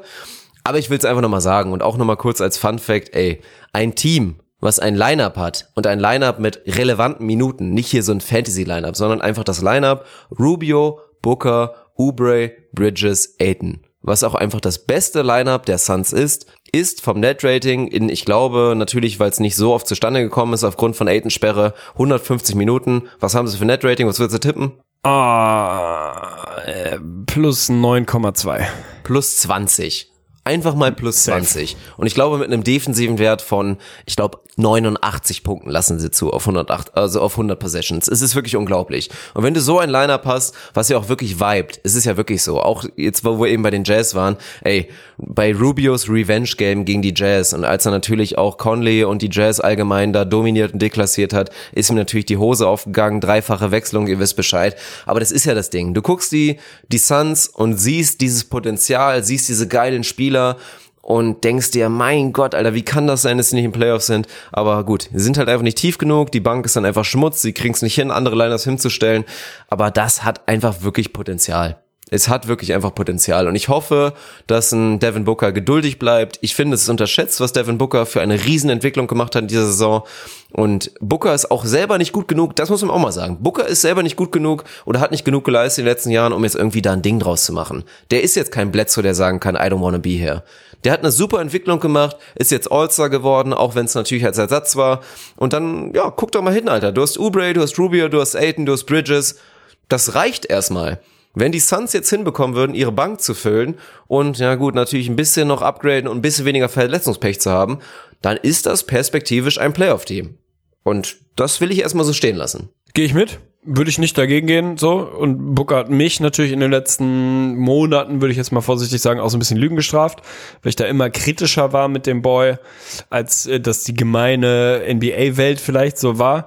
Spielt eine Bombensaison, ist ein geiler Macker. Ich habe nach wie vor große Zweifel, dass das der beste Spieler eines wirklich ehrlich guten Teams sein kann. Muss er vielleicht auch mittelfristig gar nicht, je nachdem, wie sich so ein Aiden entwickelt. Vielleicht kann er es auch und der pisst mir nochmal ins Gesicht. Diese Formulierung finde ich übrigens so schön, dass ich sie wirklich mittlerweile im beruflichen Kontext äh, benutze. Und das ist ein absolut, absolutes Upgrade für mein Jobleben. Wenn du einfach irgendwo in einem Meeting sitzt und sagst, ey, ganz ehrlich, Kunde pisst einem ins Gesicht. Das ist einfach irgendwie ein schönes, ist ein schönes Sprachbild. Ich finde, das hat eine schöne Melodik und so. Ähm, ja, Bombenteam, theoretisch, mittelfristig, wenn sie dann irgendwie die Entwicklung machen, das Roster noch so ein bisschen aufbessern, weniger verkracht sind und so. War auch no hate, aber heute sind sie halt für mich nicht das beste Team, was die Playoffs verpassen wird tut mir ein bisschen weh. Wahrscheinlich sind es eigentlich, ehrlicherweise müsste man vermutlich die Blazers nehmen, wobei ich auch da immer noch nicht glaube, dass sie die Playoffs verpassen. Ich bin froh, dass ich bei den Thunder, um den Bogen nochmal zu schlagen, vor ein paar Wochen zumindest ein absolutes Lock gegeben habe, dass sie ein Playoff-Team sind. Vor der Saison massiv unterschätzt, müssen wir nicht drüber sprechen. Hülle ich den Mantel des Schweigens drüber so. Aber zumindest habe ich sie dann rechtzeitig für so gut befunden, wie sie denn jetzt gerade anscheinend auch sind. Damals habe ich, glaube ich, die Spurs als achtes Playoff-Team mit reingeworfen. Ah, wird schwierig wird sehr, sehr schwierig, muss man sagen. Da haben jetzt echt ein paar andere Teams doch deutlich die Nase vorn. Stand heute würde ich mein Geld wahrscheinlich sogar Weiß ich gar nicht, ich weiß gar nicht. Eigentlich würde ich es auf die Blazers setzen, aber wahrscheinlich würde ich sogar auf die Pelicans setzen. Vielleicht müsste mhm. man es eigentlich sogar auf, du auf gehst die auf Pelicans den Hype setzen. Mit, sind natürlich heiß gerade, wobei auch die nicht, Kings, Alter, sieben aus den letzten zehn gewonnen, sind auch ja, natürlich Kings fühle ich nicht, Kings fühle ich nicht, Memphis fallen raus, mache ich die Spurs, 20 Lock, weiß ich auch nicht, es ist einfach so frustrierend, den da zuzugucken, Mann. Nein, da fehlt mir auch der Run, da fehlt mir einfach mhm. leider Gottes das Run-Potenzial. Das ist das Schlimme. Dass da noch mal das ist auch das erste Mal seit langem, oder? Dass du den Spurs ja. halt diesen Run nicht mehr zutraust. Genau. Sonst war immer genau. Spurs in den letzten Jahren, ey, die waren auch wirklich in den letzten letzten fünf Jahren oft richtig scheiße. Und deswegen ja, safe. nicht zu Unrecht haben wir immer wieder gesagt, ey, unterschätzt mir nicht die Spurs, wir nehmen sie safe rein in die Playoffs. Ja, sie sind immer noch so gut, ja, sie haben immer noch Pop und sie haben immer diesen Run gehabt, wo sie dann einfach mal sechs, sieben, acht ineinander gewinnen. Und das ja, sehe ich, ich auch erstmalig in der Saison einfach nicht. Sehe ich einfach nicht. Was für mich ganz, ich auch nicht und was für mich wirklich dann wahrscheinlich, wenn ich heute mein Geld setzen würde, boah, ein Teil von mir da widerstrebt sich alles, sagt eigentlich immer noch Portland so, weil ich glaube, dass sie eigentlich immer noch die größte Qualität von all diesen Teams in der Verlosung haben. Aber gerade wenn ich mir jetzt so Remaining Schedule angucke und ich, Strength of Schedule ist immer so ein Ding, ey, muss man echt vorsichtig rangehen, so, ne? Also, das ist jetzt irgendwie nicht so die heilige Metrik, wo man sagen kann, ja, die haben jetzt aber noch irgendwie total einfaches Programm. Aber wenn es so, so extrem in der Ausprägung ist, wie es bei den Pelicans gerade ist, dann hat es halt schon seine Aussagekraft, weil ganz ehrlich, irgendwann ist es Basismathematik, irgendwann ist es durchziehen, wie viele Spieler hast du noch und in wie vielen davon bist du tendenziell das bessere Team und wie viele davon solltest du im Normalfall gewinnen. Und die Pelicans haben wirklich maximal einfachen Schedule left. Also ich glaube, nur die Hawks haben zumindest nominell eine einfacheren, aber wenn man da mal wirklich reinguckt, die Pelicans haben noch 24 Spiele und so absurd viele davon, die sie gewinnen müssen. Sie haben zweimal die Hawks, sie haben zweimal die Wolves, sie haben die Knicks, sie haben die Cavs und so weiter und so fort. Und von den Top-Teams eigentlich nicht mehr so ewig viel über. Also gibt's ja diese wunderschöne Tankathon-Seite, wo du dann auch gucken kannst mit Team-Logo, was die guten Teams sind, gegen die sie noch spielen. Und da ist schon, also no hate und so, aber wenn die Mavs da dabei sind als Top-Team, gegen das du noch spielst, dann spricht das dafür, dass du noch einen relativ einfachen Schedule hast, so. Weil halt nicht so mega häufig die absoluten Top-Teams dabei sind. Wahrscheinlich ist das am Ende das Ding, was den Ausschlag gibt, weil ganz ehrlich, solange Zion fit ist und auch ein Brandon Ingram weiter so zockt, wie er gerade zockt, den Pelicans, die, die, bei denen sehe ich Run-Potenzial. Bei denen sehe ich halt wirklich mal sieben aus zehn. So, und das sehe ich bei den Spurs einfach nicht. Von daher würde ich mein Geld wahrscheinlich auf die Pelicans setzen. Und es wäre auch das, was wir uns wünschen, jetzt mal ganz ehrlich. Ist doch die perfekte Safe, Story. Alter, Runde 1, Mann, LA gegen willst du wiedersehen? Oh, also schön. auch die Blazers, ey, na klar, die Blazers haben uns jetzt jahrelang überrascht. Ich meine, ich muss nicht dran erinnern, was in den letzten Jahren passiert ist bei den Blazers. Das war oft über ihren Verhältnissen. Gut, letztendlich Safe. waren es einfach Klatschguys. Und ich will auch noch mal kurz als Statement sagen, ich habe es eben vergessen. CJ McCollum ist für mich meine Antwort aktuell, oh ja, oh wer ja. ist der Spieler, der eine verhältnismäßig schlechte Saison hat, aber trotzdem der Beste ist. Weil CJ McCollum ist halt einfach einer, seine Qualitäten werden in den Playoffs halt auch noch viel realer. Weil genau das, was er einfach beherrscht, was er dominiert, die Midrange, unterschätzt der Faktor an den Playoffs, wird halt einfach wichtig und CJ McCollum ist da einfach jemand, den du da brauchst. Und Dame, gut, ist eh inzwischen über jeden Zweifel erhaben. Er wird wahrscheinlich First Team All-NBA in diesem Jahr sein, auch in dem Sinne verdient. Aber es ist trotzdem das, was wir uns wünschen, man. Wir wollen nicht sehen, wie die Blazers Blazers in der ersten Runde dann gegen die Lakers rausfliegen. Wobei es eine schöne Serie wahrscheinlich auch sogar sein wird, weil die Blazers die Lakers dann vielleicht sogar noch ärgern und es ein 2-4 wird oder so. Aber wir wollen doch Zion sehen, Mann. Wir wollen Zion, wir wollen Lonzo, wir wollen Ingram sehen. Und dann wird's halt eine 4-0, damals wie es auch bei Anthony Davis der Fall war. Aber es ist doch schon eine schöne Geschichte und vor allen Dingen auch wichtige Erfahrung für junge Spieler. Und wenn ein Zion Williamson seiner ersten Saison direkt Playoffs spielen kann, ey, das ist wirklich unbezahlbar in dem Sinne. Also das fände ich richtig geil und von daher drücke ich auch persönlich den Pelicans die Daumen und würde das aktuell auch als meinen realistischen Tipp tatsächlich stehen lassen. Stabil, dann haben wir uns mal wieder maximal angreifbar gemacht. Finde ich gut. Habe ich noch irgendwo richtig reingepisst, antwortmäßig? Oder war der Rest für Nee, sonst war okay, Zweite Antwort oder? übrigens bei dem okay. Gary Harris Award wäre für mich Porzingis. Muss ich nochmal ganz ah, kurz sagen. Ich finde auch Porzingis, ja, wenn du reinguckst, ich glaube, der schießt 42 aus dem Feld, 35 von draußen oder so oder ein bisschen mehr. Aber Porzingis ist echt, also spielt eine viel bessere Saison. Ich glaube, ich muss es auch, deswegen erwähne ich es jetzt in so einem Halbsatz. Alle, fast alle gucken Mavs irgendwie so grob. Wir sind alle irgendwie Mavs-Fans. Man sollte es wissen, wenn du Mavs guckst. Der Mann ist defensiv, spielt er eine wahnsinnig unterschätzte Saison, ist richtig gut, ist seit Jahren einer, und das war ja auch das Besondere, war als junger Kerl, war als Rookie, als Sophomore schon einer der besseren Rim Protector der Liga.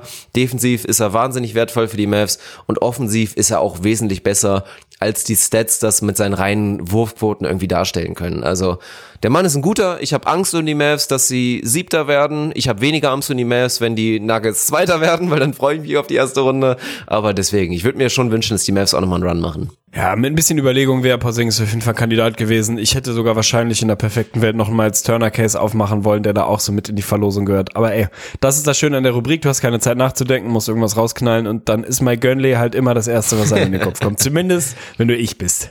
Sehr schön. Ja, dann war's das, glaube ich, für heute. Tatsächlich haben wir ja hinten raus Stabil. doch noch ein bisschen NRBA gemacht. Das ist auch ganz solide. Und von daher, ja, würde ich mich jetzt einfach mal kurz nochmal bedanken, wirklich bei jedem Einzelnen von euch. Sei es Patreonet, dann gibt's natürlich nochmal ein extra das muss ich jetzt machen, weil du das immer so geil Auch machst. solide.